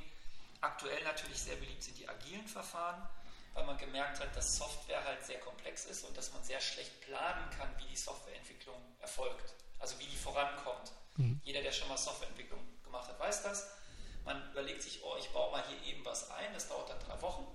Und dann denkt man, oh, das ist eine große Aufgabe, das ist aber nur fünf Minuten fertig. Aber einfach, weil es ganz schwer ist, vorauszuschätzen, welche Komplexitäten auf einen warten. Wenn man jetzt natürlich an, in Word zum fünften Mal irgendwie ein Feature einbaut, das kann man relativ genau schätzen, aber sobald man in Bereiche kommt, wo man noch nicht war, ich schreibe jetzt mein erstes App, mein, mein erstes Spiel fürs iPhone, wird es natürlich sofort anders. Also insofern schwer zu sagen, welcher Prozess jetzt äh, genau der richtige ist, aber agil ist, ist im Allgemeinen der Trend, den man sieht. Ja, da gibt es dann Scrum und, und, andere Verfahren, die aber wie gesagt, ich denke, das, äh, das können wir hier keinem zumuten, jetzt nochmal eine Stunde über Entwicklungsprozesse zu, zu reden. Klar muss einem aber sein, egal welchen Prozess man macht, es ändert nichts an der Welt. Also Softwareentwicklung ist komplex und auch wenn man einen Prozess hat, der so tut, als ob alles planbar wäre, wird es dadurch nicht planbarer. Also auch ein Wasserfallmodell, wo man einzelne Phasen hat mit genau definierten Übergabedokumenten, das ändert nichts daran, dass der Kunde in irgendwie einer späten Phase sagt, er hätte aber gern doch noch was anderes. Man hat aber die Dokumente schon längst geschrieben. Also das, da muss man sich nichts vormachen. Aber wie gesagt, wird, wird glaube ich, zu weit führen. Ein zweiter Aspekt, der bei größeren Teams natürlich hinzukommt, ist, wir hatten ja vorhin darüber geredet, dass man sich den Quellcode anguckt, der eingecheckt wird. Sobald ich mehr als zwei Entwickler habe, wird es natürlich immer spannender, das zu tun. Also ich kann dann zum Beispiel anfangen und kann das auch formalisieren. Ich kann sagen, wir machen Code Reviews. Es gibt also Sessions, wo kritische Stellen des Programms angeguckt werden. Man kann auch statistisch sehen, dass Fehler häufig an denselben Stellen auftreten. Also wenn du irgendwo schon zwei Fehler gefunden hast, sind da noch zwei. Also ist es durchaus wertvoll, ähm, Stellen, die schon eine hohe Fehlerdichte haben, durch so ein Review mal zu jagen, wo man einfach mal mit mehreren Leuten drauf guckt. Einer, stellt, einer wählt den Quelltext aus, der andere, einer stellt ihn vor und die anderen stellen Fragen und, und diskutieren darüber. Und man kann dann natürlich, das kann man nicht mit dem ganzen Programm machen, aber das kann man mit kritischen Stellen machen. Das geht bei zwei Leuten schlecht, bei mehr als zwei kann man da schon eher was machen. Da gibt es auch ganz interessante Studien, was das durchaus bringen kann, solche, solche formalisierten Code-Reviews oder Code-Walkthroughs oder wie sie heißen zu machen. Na, das ist eine zweite Sache, die man bei größeren Teams machen kann. Wie habe ich mir das vorzustellen? Muss dann derjenige, der was eingecheckt hat, dann da Rede und Antwort stehen oder läuft das dann eher ähm, neutral, dass da sozusagen größere Codebereiche, die wie auch immer gewachsen sind, dann ist das eine Art äh, Gruppenrefactoring, was dann läuft, oder geht es dann wirklich erstmal nur um äh, Diskussionen und es passiert gar nichts? Also das, das, kommt aus, es passiert nichts, also man, man, man refactort nicht gemeinsam am, am, Code herum, das wäre auch vielleicht ein bisschen gefährlich, sondern ähm, es gibt da verschiedene Stile, wie man das machen kann. Es gibt einmal das, wie es in der Open Source Community ist, hatten wir schon drüber geredet. Jeder Check-in wird von erfahrenen Entwicklern angeguckt. Das sind dann immer dieselben, die sich das angucken und die dann sagen, darf rein, darf nicht rein. Es gibt aber auch solche äh, Inspect, äh, Code, Code, Reviews oder Code-Inspektionen, die ähm, sehr formalisiert ablaufen. Da gibt es von IBM jemanden, der das mal vor längerer Zeit ähm, definiert hat, der heißt Fagan. Das sind dann die Fagan-Style Inspections. Da gibt es wirklich einen formalisierten Prozess. Da, gibt's dann, da wird Quellcode ausgewählt. Dann gibt es einen sogenannten Reader, ähm, der geht den Code durch und erzählt, was da seiner Meinung nach passiert. Und es gibt dann andere Leute, die sitzen dabei und stellen Fragen und der Entwickler ist auch dabei. Und es gibt dann noch einen, der protokolliert. Und wenn dann zum Beispiel, gerade bei Security-Funktionen macht man das gerne. Also häufiges Thema ist ja bei Authentifizierung, man vergisst irgendeinen Pfad. Und dann sagt, sagen die Reviewer, oh, was ist denn, wenn der und der, wenn da jetzt eine Exception geworfen wird, ist der Benutzer dann authentifiziert? Dann sagen oh Gott, oh Gott, nein, ist er nicht. Und dann schreibt der, der Protokollant auf, Zeile 45, das und das Modul, das und das Problem. Und dann wird das halt an den Entwickler übergeben und der muss dann, oder die Entwickler, die müssen dann halt gucken, dass sie das ausbauen. Ja, das kannst du nicht mit dem ganzen Programm machen, das solltest du aber mit den Stellen machen, wo deine Kronjuwelen liegen. Mhm. Also ja, deine, deine, deine zentralen Algorithmen, wo dein Business drauf basiert, deine Sicherheitsfunktionen und so. Da kann man das tun. Und da, dazwischen gibt es natürlich ein breites Spektrum. Also man kann wie gesagt, es gibt Tools dafür, mit denen man das auch so machen kann, dass man nur einchecken kann, wenn das überhaupt mal von jemand angeguckt wurde. Dann wird wirklich jeder Code reviewed. Oder man macht das halt eher nach so einem formalisierten Prozess für einige Stellen. Aber auch das geht erst in, in größeren Teams. Mhm. Und ähm, diese, diese, ähm, die Kommunikation dann, was neu gemacht werden soll, also diese, dieser, dieser dieser Auftrag, der dadurch entsteht, der wird dann dem Entwickler zugeordnet wieder. Also der bekommt dann sozusagen Zeile 50 war das und das Problem, nimm das bitte mit als neue Anforderung oder. Ähm genau, aber der ist dabei, ne? also der weiß, ah. der sitzt schon mit dabei ähm, und der kriegt das dann als, als einfach als neue Anforderung oder als Bug, je nachdem was es ist, kommt ja darauf an. Kann ja auch sein, dass es nur eine Feature-Schwäche ist, aber wenn es ein Bug ist, wird natürlich auch als Bug behandelt und dann wieder einfach oben in die Pipeline reingekippt das wäre jetzt zum Beispiel die Frage, die Pipeline, wenn du sagst, es wird ein Bug in die Pipeline reingekippt. Ähm, bei einem kleinen Team oder bei, als Einzelperson, da nehme ich mein Notizbuch und schreibe mir vielleicht ein paar Stichpunkte, ein paar Aufzählungspunkte auf, was alles noch getan werden muss, was alles fehlerhaft ist. Oder ich habe Mails von Kunden, die da sind und wenn ich mal eine, einen eigenen Fehler gefunden habe, schreibe ich mir vielleicht sogar selbst eine Mail, dann kann ich meinen Posteingang oder einen bestimmten Ordner als, als Aufgabenliste ansehen. Ähm, weil du jetzt gerade von Prozessen auch sprachst, ähm, wie würde denn jetzt, ähm, wie würde man denn üblicherweise sonst Bugs jetzt in einem großen Team verteilen, wenn der Entwickler nicht dabei sitzt? Also da muss ja auch, ähm, es müssen ja von Kunden, von anderen Entwicklern, möglicherweise sind Anforderungen, die dazukommen, auch eine Art von Bug, weil das, was jetzt so ist, falsch verstanden wurde, dann ist es hm, auch für mich auch ein Bug, sage ich mal, wenn jetzt der Kunde unzufrieden ist, obwohl es funktioniert. Ähm, ist das etwas, wo man in großen Teams dann auch ähm, jetzt nicht unbedingt nur E-Mails verwenden sollte? Ja, also da gibt's, es gibt im Prinzip zwei Philosophien. Die eine Philosophie ist, man trennt Anforderungen und Fehler und verwaltet die an verschiedenen Stellen. Also das, das trifft man oft in größeren Firmen an. Da hast du eine, irgendwie ein Anforderungsdokument, das wird geschrieben und durch die Gegend geschubst und verändert und so weiter. Und da steht halt drin, was in den, in den guten Tagen passiert in der Software. Und wenn dann Fehler auftauchen, werden die irgendwo in einem sogenannten Bug-Tracking-System verwaltet. Also es gibt Software, deren Aufgabe, genauso wie es Software gibt, die Software verwaltet, gibt es auch Software, die Bugs verwaltet. ist eine Datenbank dahinter, da, kannst du, da kriegen die Bugs eine Nummer und du kannst halt die verfolgen. Weil das Problem bei Bugs ist ja oft, die müssen ja wandern. Also der Kunde weiß ja nicht, wo, der, wo, der, wo die Ursache liegt, sondern der Kunde merkt, Programm stürzt ab. Dann meldet er das. Manchmal kann er das direkt in das Bug-Tracking-System eintragen, manchmal muss er, meldet er das per E-Mail und dann trägt es jemand für ihn ein. Und dann muss man erstmal gucken, wo liegt der Fehler, kann man reproduzieren. Das heißt, so ein Fehler wandert ja über wie so ein Workflow durch, durch die, durch die äh, Firma und irgendwann kommt es dann bei denjenigen an, der ihn auch wirklich beheben kann. Deshalb hat man gerne solche Bug-Tracking-Systeme. Da gibt es Open Source, Bugzilla, es gibt kommerzielle Produkte, zum Beispiel äh, Jira von, von Atlassian, die für sowas einfach da sind. Dann kann man Bugs mit verwalten. Wenn man GitHub oder so verwendet, ist ein Bug-Tracker mit dabei, also da ist es eingebaut in die, kann man es zusammen mit der Versionsverwaltung verwenden.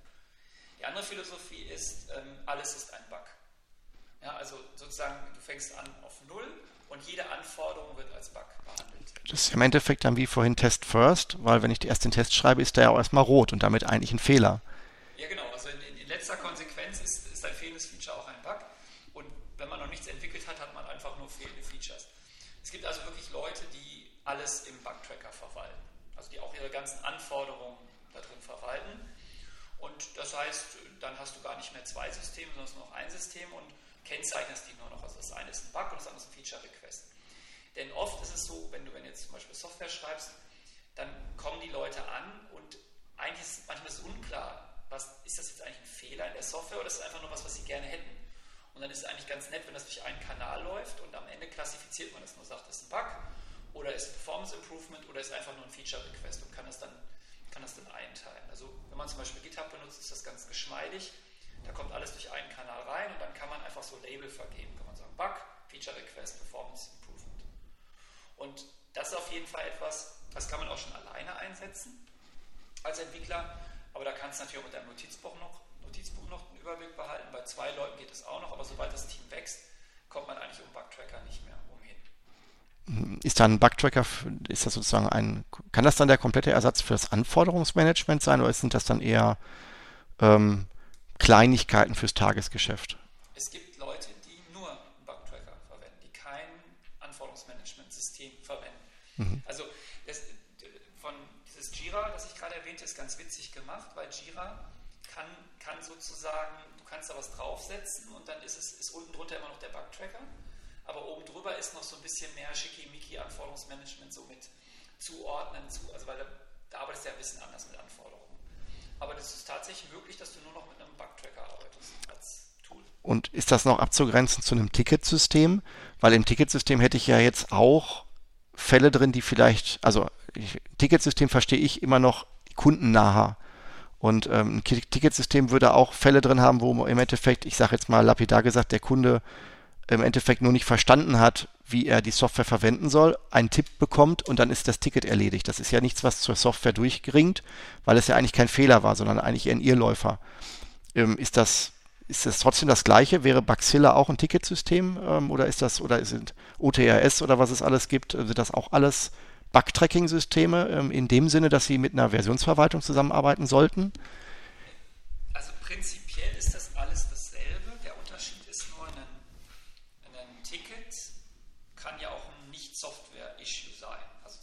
Das meinte ich ja gerade. Genau, also, äh, das ist aber der Übergang ist ja fließend. Also normalerweise machst du das einfach so, du wählst irgendein System aus, was das kann, was du willst. OTS ist jetzt zum Beispiel sehr flexibel, da kannst du eigentlich alles rein konfigurieren oder nimmst Jira oder Baxilla und dann sagst du einfach, du machst dann verschiedene Komponenten, sagst, das eine ist sozusagen, oder erstmal machst, gehst du hin und sagst, ich habe verschiedene Support-Level. First Level Support ist das, wo der Kunde quasi aufschlägt und die entscheiden schon mal, ist es ein Kundenproblem oder ist es ein Softwareproblem. Und, aber ohne das System jetzt zu wechseln, stellen die das Ticket dann einfach auf den Second Level Support um und sagen, okay, da muss ich jetzt die Entwicklung das angucken. Und dann landet es irgendwann beim Entwickler. Also idealerweise hast du natürlich nicht ein System, sondern ein System und da drin nur Kategorien, in denen du die, die Fehler ähm, einsortieren kannst. Das Nette ist jetzt natürlich, wenn dein Bug-Tracker mit deinem Versionsverwaltungssystem integriert ist, kannst du dann wieder zuordnen, welcher Check-in welchen Bug behebt. Also, Würde dann auch, äh, das heißt also, ich schreibe in den Kommentar rein, ähm, hat Bug 4711 aus Ticketsystem äh, behoben. Und ähm, geht das dann so weit, dass dann auch so das Ticket sofort eine Information bekommt, dass es jetzt in die nächste Generation der Behebung gehen kann? Genau, also wenn du, wenn das richtig integriert ist, ist es so, das Ticket kommt irgendwann beim richtigen an, das kann durchaus lange dauern, ja, weil man ja, man muss ja erstmal lokalisieren, manchmal muss auch ein Entwickler drauf aber es kommt beim Entwickler an. Der Entwickler macht den Fix, entscheidet natürlich, in welchem Branch der sein muss. Und in dem Augenblick, wo er das Ticket committet, äh, wo er den, den Commit macht und reinschreibt, closes Ticket so und so, schließt automatisch, wird automatisch das Ticketsystem darüber informiert, dass das Ticket geschlossen wurde in dem Versionsverwaltungssystem. Das Ticket springt um in den anderen Status und je nachdem, wie das dann funktioniert, wird dann automatisch der Bild angestartet und wenn das neue Executable dann fertig ist, kriegt dann der Kunde die Nachricht, dass er es abholen kann. Mhm. Ja, also das kann man alles vollständig integrieren. Wichtig ist, dass in dem Check-in steht, welches Ticket damit geschlossen wird. Weil dann kannst du nachher nachvollziehen, wenn der Kunde anruft und sagt, ja, wo ist denn meine Fehlerbehebung? Dann guckst du ins Ticket, siehst, ah, das war der, das geht ja in beide Richtungen, das war der und der Change, oder er ist noch nicht ausgeliefert. Hm. Weil er muss ja erstmal in den Masterbranche und so weiter. Also wenn du die Verzahnung einmal hast, dann kriegst du das, wovon der TÜV immer träumt bei ISO 2000, äh, 9001 Audits.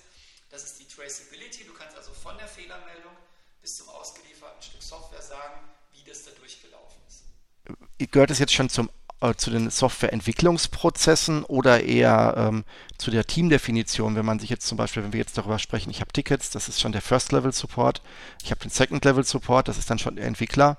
Ähm, ähm, jetzt ähm, gibt es auch, oder soweit ich weiß, gibt es auch die Aufteilung, dass man sagt, okay, es gibt Leute, die ähm, entwickeln die Software und es gibt Leute, die sind dann im Endeffekt auch Entwickler, aber sind mehr oder weniger für den Betrieb der Software äh, zuständig. Äh, wie ist denn da dann die Rollenverteilung? Ist das auch ein Aspekt, der jetzt zu weit in die Softwareentwicklung reingeht, in die Prozesse? Oder ist es dann so, dass diese Leute dann eher nur Debug-Branches machen und gar nicht in den Master-Branch rein committen, der weiterentwickelt wird? Oder wie ist das da zu verstehen? Also da, da gibt es verschiedene Philosophien. Das ist, das ist ein relativ schwieriges Thema. Es gibt einmal Firmen, die sagen, wir trennen strikt zwischen den Leuten, die neue Features entwickeln und Leuten, die den alten Kram warten müssen. Da gibt es dann oft so eine Philosophie, dass man sagt, es gibt sozusagen äh, New Development und Installed Base Maintenance und man trennt die komplett personell.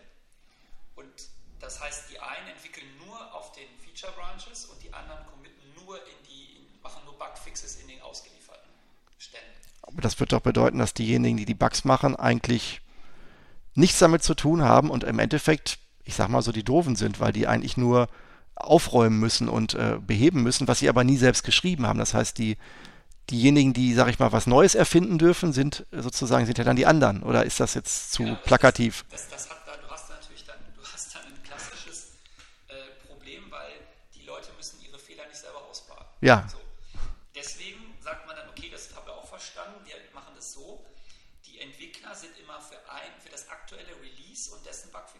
zuständig und alle Releases davor, das macht eine spezielle Abteilung. Das klingt jetzt ein bisschen komisch, ähm, aber bei größeren Softwareprodukten ist es eigentlich so, dass verschiedene Versionen gleichzeitig am Markt sind. Heißt das, heißt das, es rolliert dann? Das heißt, du und ich entwickeln jetzt Version 1 und wenn die in den Betrieb geht, dann machen wir nur noch die Bugfixes und das, das Parallelteam arbeitet dann an Version 2 und danach, wenn die released ist, tauschen wir oder ist, ist das eher. Das habe ich noch nicht gesehen der Praxis. Also ich okay. so,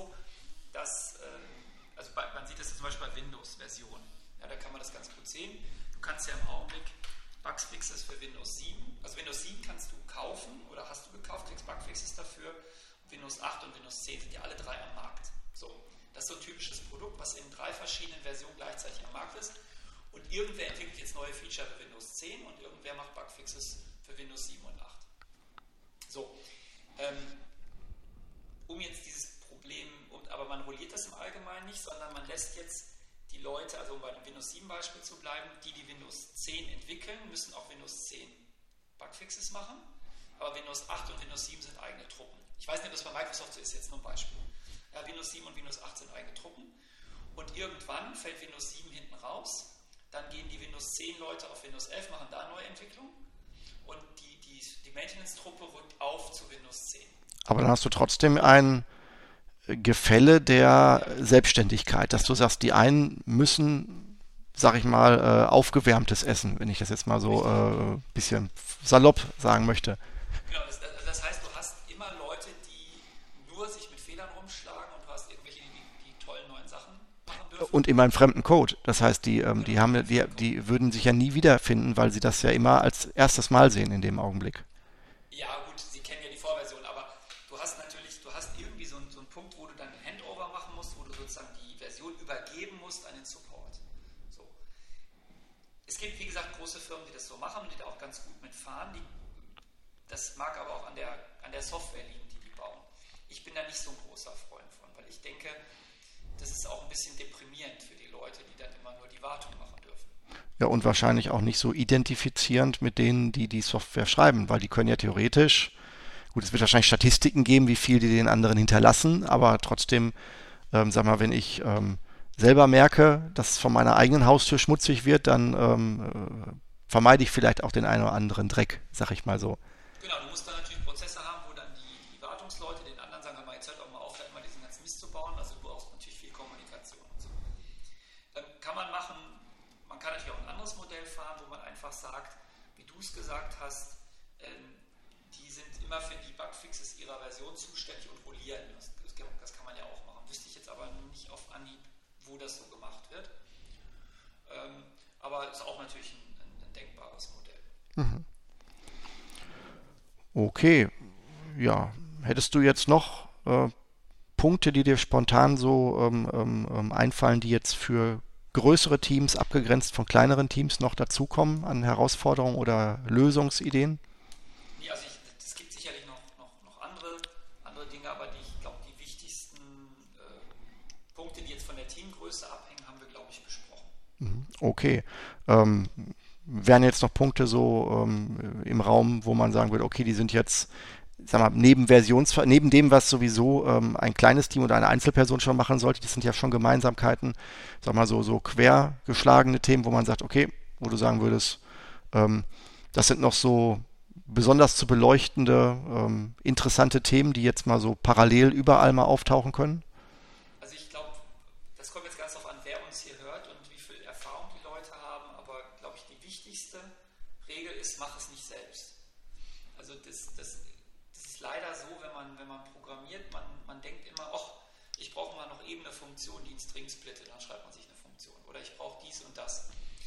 muss sich darüber im Klaren sein, eigentlich fast alles gibt es schon. Ja, also man, es ist immer nur, man, natürlich, unser Happy Birds gibt es noch nicht, aber es gibt ganz viele Funktionen schon und Libraries und, und Utilities, die man benutzen kann in so einem Programm. Also bevor man was programmiert, sollte man immer gucken, gibt es das schon. Das Wobei, wobei da natürlich jetzt auch als Entwickler gesprochen, auf der anderen Seite immer die Angst mitschwebt, dass man in dem Augenblick, wo man was Fertiges, wenn es jetzt nicht Open Source ist, sag ich mal, oder sich auch weiterentwickelt, übernimmt, man dann irgendwann an die Grenzen stößt dessen, für das es gedacht ist und dann da äh, auf Gedeih und Verderb immer nicht drüber hinausgeht,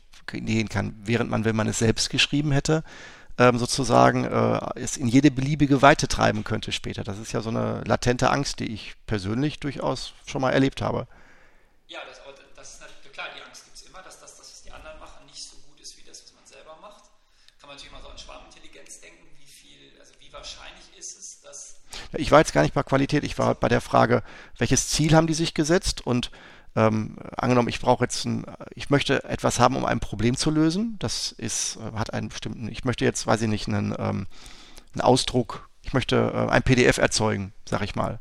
Und äh, statt dass ich mir ein eigenes PDF-Erzeugungswerkzeug schreibe, anhand der Dokumentation, die Adobe mal irgendwann verschenkt hat, nehme ich eine Bibliothek, die PDF erzeugt.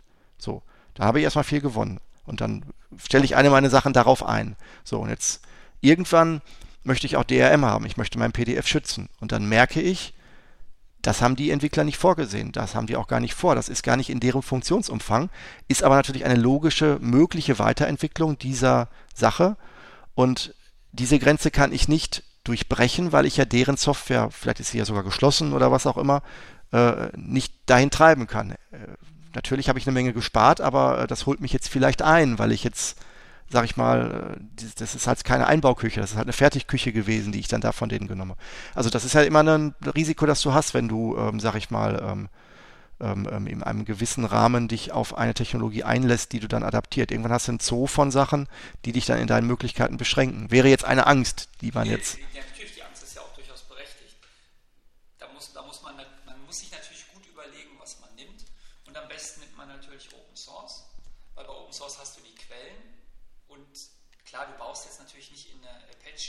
Library mal eben DRM ein, aber vielleicht findest du irgendjemand, der das tut. Oder du hast wenigstens die Möglichkeit zu sehen, wie das Ding intern funktioniert. Wenn du jetzt Software dazu kaufst, äh, die geschlossen ist, ist natürlich hast du, steigt das Risiko, weil du ja keinen Einblick hast. Vor allem mhm. bist du abhängig. Wenn die irgendwann sagen, entwickeln wir nicht weiter, kannst du ja nichts machen. Bei einer Open Source Software könntest du wenigstens auch mit großem Aufwand sie forken und einfach selber weiterführen. Mhm. Also klar, man sollte da aufpassen, aber man sollte auch erstmal gucken, was die Programmiersprache überhaupt kann, die man benutzt, also was die schon an Libraries mitbringt. Also, also du bist jetzt eher im, im Tagesgeschäft als jetzt in großen Einheiten. Du bist jetzt nicht dabei, ein, ein, ähm, ein riesiges Feature mit einem komplexen Umfeld, jetzt sag ich mal, selber zu schreiben oder dazu zu nehmen, sondern du bist jetzt eher im Kleinen schon zu sagen, schreibe ich jetzt einen 20-Zeiler selbst, also selbst da beginnt es für dich schon. Genau, ah. also du schreibst also Klassiker, XML-Parser, Stringverarbeitung, Datenbank und so weiter. Das sind so Sachen, da gibt es eigentlich in jeder Programmiersprache fertige Sachen. Da gibt es auch manchmal Open-Source-Libraries, die das noch ein bisschen schnuckeliger machen, aber ähm, also ein klassisches Beispiel ist, du willst einen REST-API aufrufen. So, das kannst du in jeder, das kannst du zu Fuß machen. Java, machst ein URL auf, machst eine Connection auf, schickst ein Request hin, kriegst die Daten, passt und so weiter. Das ist aufwendig, das sind 150 Zeilen Code. Oder du nimmst einen fertigen REST-Client, ja, den kriegst du nach, da gibt es verschiedene, aber du nimmst ihn einfach, das ist 5 Zeilen Code. Sowas meine ich. Also bevor du etwas wirklich selber programmierst, guck einfach mal, ob es nicht was Fertiges gibt. Das kann natürlich wachsen, das kann bis zu einer, einer PDF-Library gehen am Ende, aber erstmal schon mal im Kleinen. Mhm. Ähm, viele Funktionen also das, das oder das Suchen nach der Funktion geht auf jeden Fall schneller, als sie selber zu implementieren. Und gerade wenn man in der Programmiersprache neu anfängt, ist man manchmal erstaunt, was es schon alles gibt. Aber die meisten Probleme sind gelöst. Für, also, weil du hast vorhin mal, vorhin mal sortieren gesagt. Ich habe in meinem ganzen Leben noch nie eine Sortierfunktion geschrieben, weil es einfach fertig gibt. Wir bringen das zwar den Studenten bei, ein Semester lang quälen wir die mit Sortieren, aber im Prinzip machst du am Ende nur noch ein arrays.sort und die Sachen sind sortiert. Okay, ich musste damals unter DOS und unter Pascal musste ich, glaube ich, eine schreiben, wenn ich mich erinnere. Ja, gut, aber das ist ja schon, das ist ja schon ganz lange her. Ja. Wenn ich jetzt äh, allerdings trotzdem mal nochmal zurückspule zu dem, was wir vorhin gesagt haben, und du sagst, es gibt zu allem jetzt eine Lösung, die man sich möglicherweise adaptieren kann im Open Source, habe ich dann nicht das Risiko, dass ich dann äh, im Endeffekt mit einem virtuellen Team von ganz vielen Leuten zusammenarbeite, die alle nicht den gleichen Coding-Standard haben und die alle keine Unit-Tests mitgeliefert haben? Sprich, äh, wenn ich jetzt mir den ganzen Code in Anführungsstrichen zusammenkopiere aus dem ganzen Internet, dann habe ich doch die gewollte Überblick über mein Programm und bin dann der Herr meines, meines Source Codes und des Verständnisses von Bugs, bin ich doch dann auch nicht mehr. Ist es dann, ist das nicht auch ein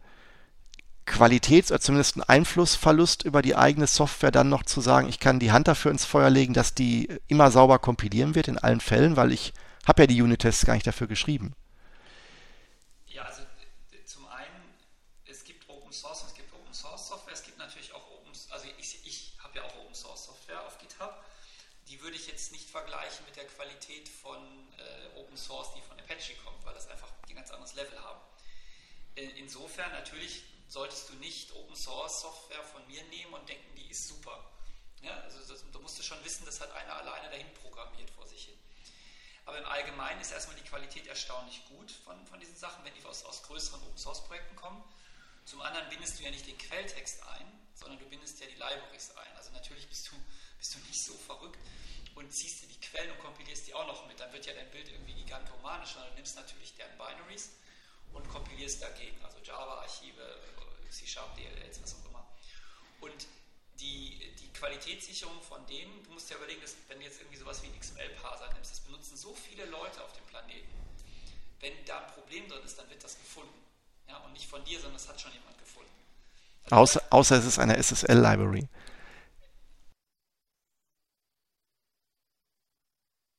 Das war, schon, das war schon in den 90er Jahren so, wenn du OpenSSL kompiliert so viele von Warnings bekommen, aber anderes Thema. Natürlich, ich sage ja nicht, dass alle Open Source super ist, aber schreib doch mal bitte selber eine SSL-Library. Wird die besser? Hm. Da können wir darüber diskutieren.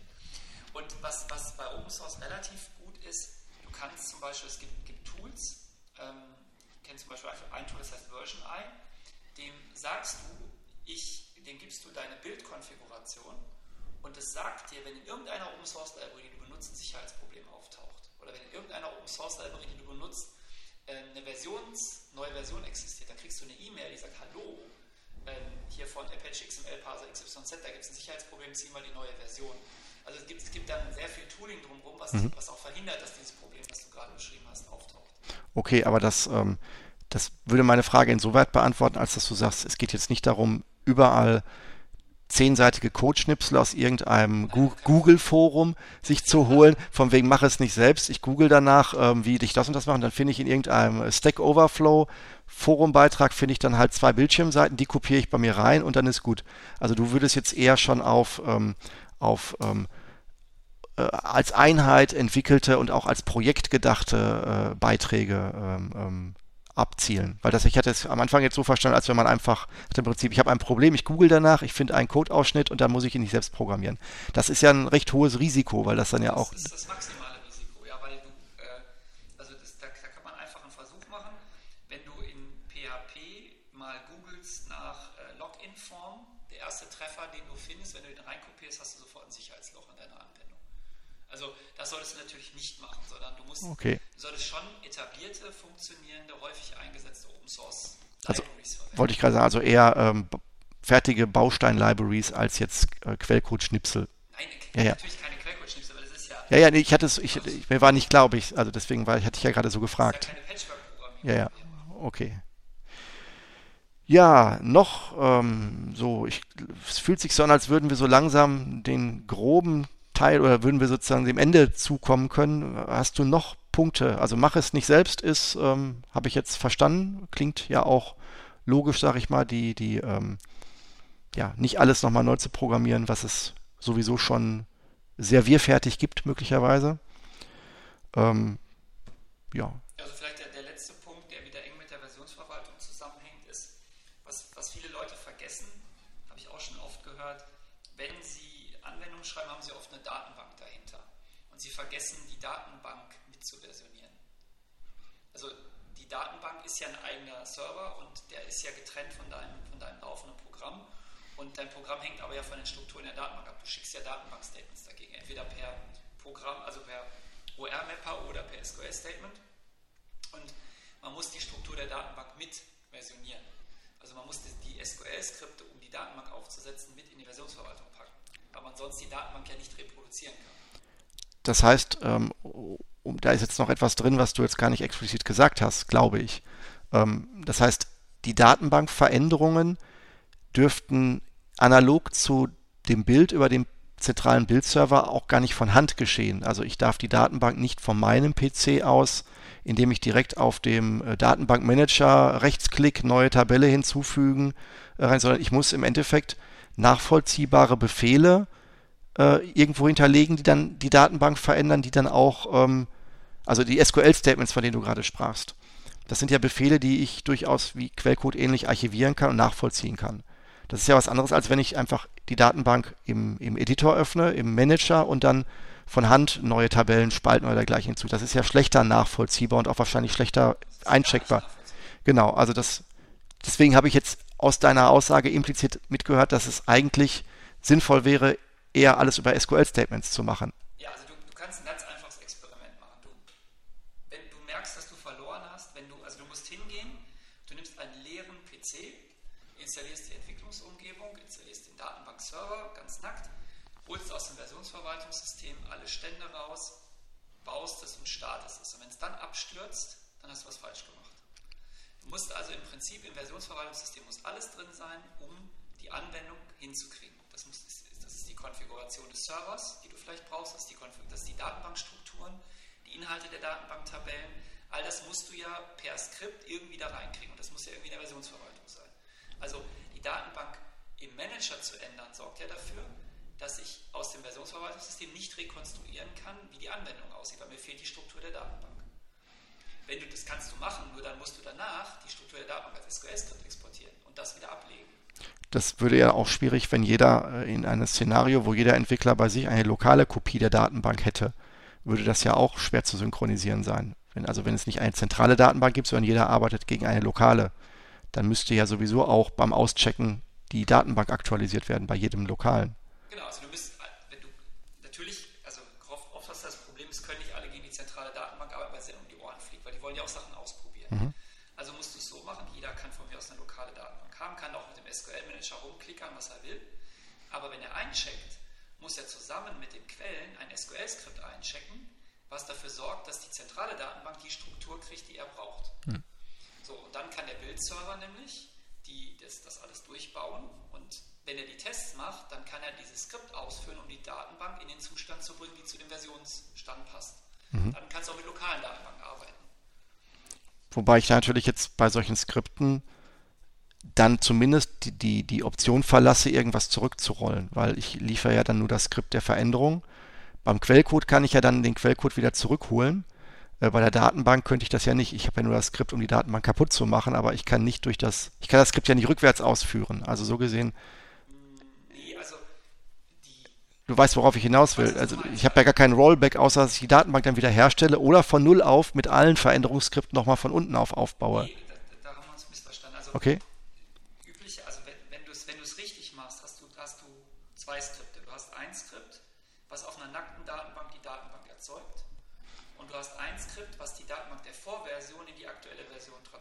okay. Aber das erste wäre ja, wenn ich jetzt, muss ja eine Kumulation von allen bisher eingecheckten Veränderungen sein. Das ist ja möglicherweise ein riesenlanger, ähm, gewachsener. Nee, da, nein, nein, du hast ein, ein Skript wirklich Drop Table, Create Table mit allen, mit allen Spalten. Das heißt, du kannst eine nackte Datenbank damit sofort in den aktuellen Stand bringen. Ja, aber wer erstellt das? Weil es, also. Ach so, also weil ich hätte jetzt gedacht, wenn du jetzt, ähm, du hast ein, machst ein Feature und brauchst dafür eine Tabelle, dann schreibst du ein, dann schreibst du als allererstes SQL-Statement, das überhaupt auf die nackte Datenbank kommt, Create Table 1, Create Table Thomas. Ich mache das nächste Feature, ich sage Create Table Daniel, da muss ja, dann hast du ja nur die beiden, dann gibt es ja kein Feature, was sagt Create Table Thomas, Daniel. Also diese, diese Kumulation müsste ja dann höchstens re-engineert werden aus der bestehenden Datenbank. Da muss, also, oder ist das jetzt ähm, ja, zu kompliziert gedacht? Nee, nee,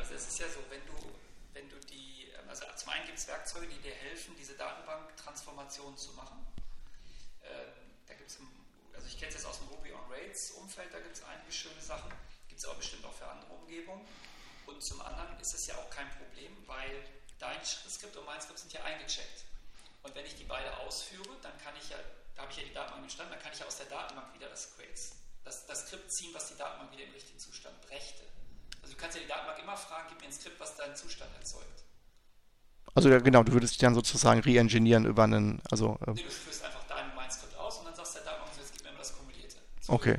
Aber das meine ich, du musst erstmal alle, dein und mein, von Anfang an ausführen, wenn es schiefgegangen ist, wenn du nicht einmal diesen diesen Skript-Dump, so nenne ich es jetzt einfach mal, gemacht hast. Genau, deshalb würde man das anders machen, sondern man würde sagen, es gibt, also man würde im Projekt einmal festlegen, es gibt ein Skript, um die Datenbank zu erzeugen. Das heißt, was ich create database.sql und da müssen die Statements rein. Nirgendwo anders dürfen die rein. Dann schreibst du deins da rein.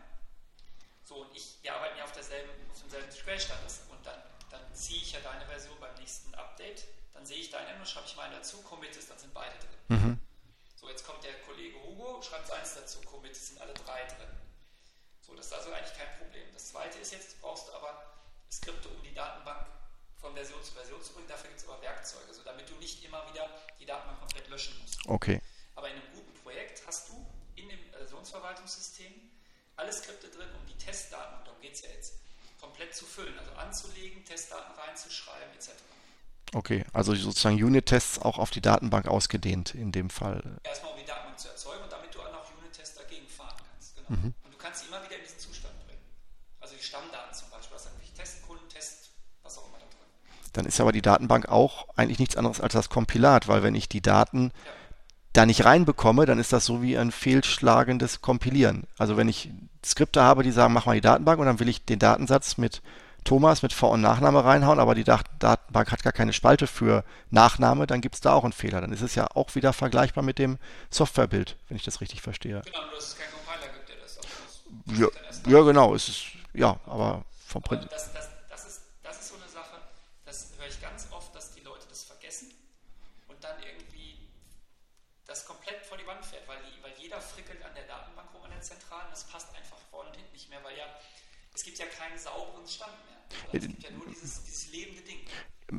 Oder du hast ähm, halt ein Deployment, dass du auf mehrere Server später auch musst an verschiedenen äh, Standorten. Da musst du ja auch immer den draußen liegenden Server von Hand auch dann immer auf den Stand bringen. Da musst du also dann von Hand alles merken, was du im internen ja. äh, angefummelt hast, sag ich mal. da gibt es ein Word-Dokument, wo drin steht, mach dies, mach das, mach jenes. Und das ist ja kannst du ja alles während der Entwicklung schon machen. Also das Okay. wäre noch ein Punkt, der mir so Okay. außerhalb. Obwohl das ja ähm, salopp gesagt eigentlich nur das ist, was du vorhin schon gesagt hast, alles soll in die Versionsverwaltung. Ja. Ist, Im Prinzip haben wir jetzt, ich weiß nicht, zwei Stunden darüber geredet. Eigentlich gibt es nur, nur ein Prinzip, alles gehört in die Versionsverwaltung und alles muss reproduzierbar sein. Mhm. Aber das ist natürlich hohe Ziele, für die man viele, viele kleine Schritte braucht. Und der Rest passt da rein. Bug-Tracker nachvollziehbar, Versionsverwaltung nachvollziehbar, zentraler Bild nachvollziehbar. Also es geht eigentlich immer nur um eine Frage. Ja, Thomas, ich glaube, da haben wir jetzt ähm, eine Menge Informationen in aber auch einer recht langen Zeitmenge heute mal wieder ähm, besprochen. Ähm, ja, mich hat sehr gefreut. Vielen Dank, dass du da warst. Ja, mich hat es auch gefreut. Nächster Podcast ist dann über, über Entwicklungsprozesse. Ja, sehr gerne. Okay, dann äh, bis dahin. Vielen Dank, dass ihr zugehört habt und ähm, danke an dich, Thomas, wie gesagt, nochmal, dass du hier ähm, dich bereit erklärt hast, nochmal eine Folge mitzumachen. Und dann, ähm, ja, macht's gut. Bis zur nächsten Folge von Springwald Radio. Tschüss. Tschüss.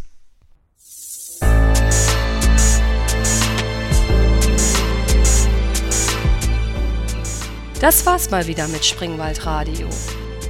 Alle Folgen findet ihr auch im Internet unter radio.springwald.de.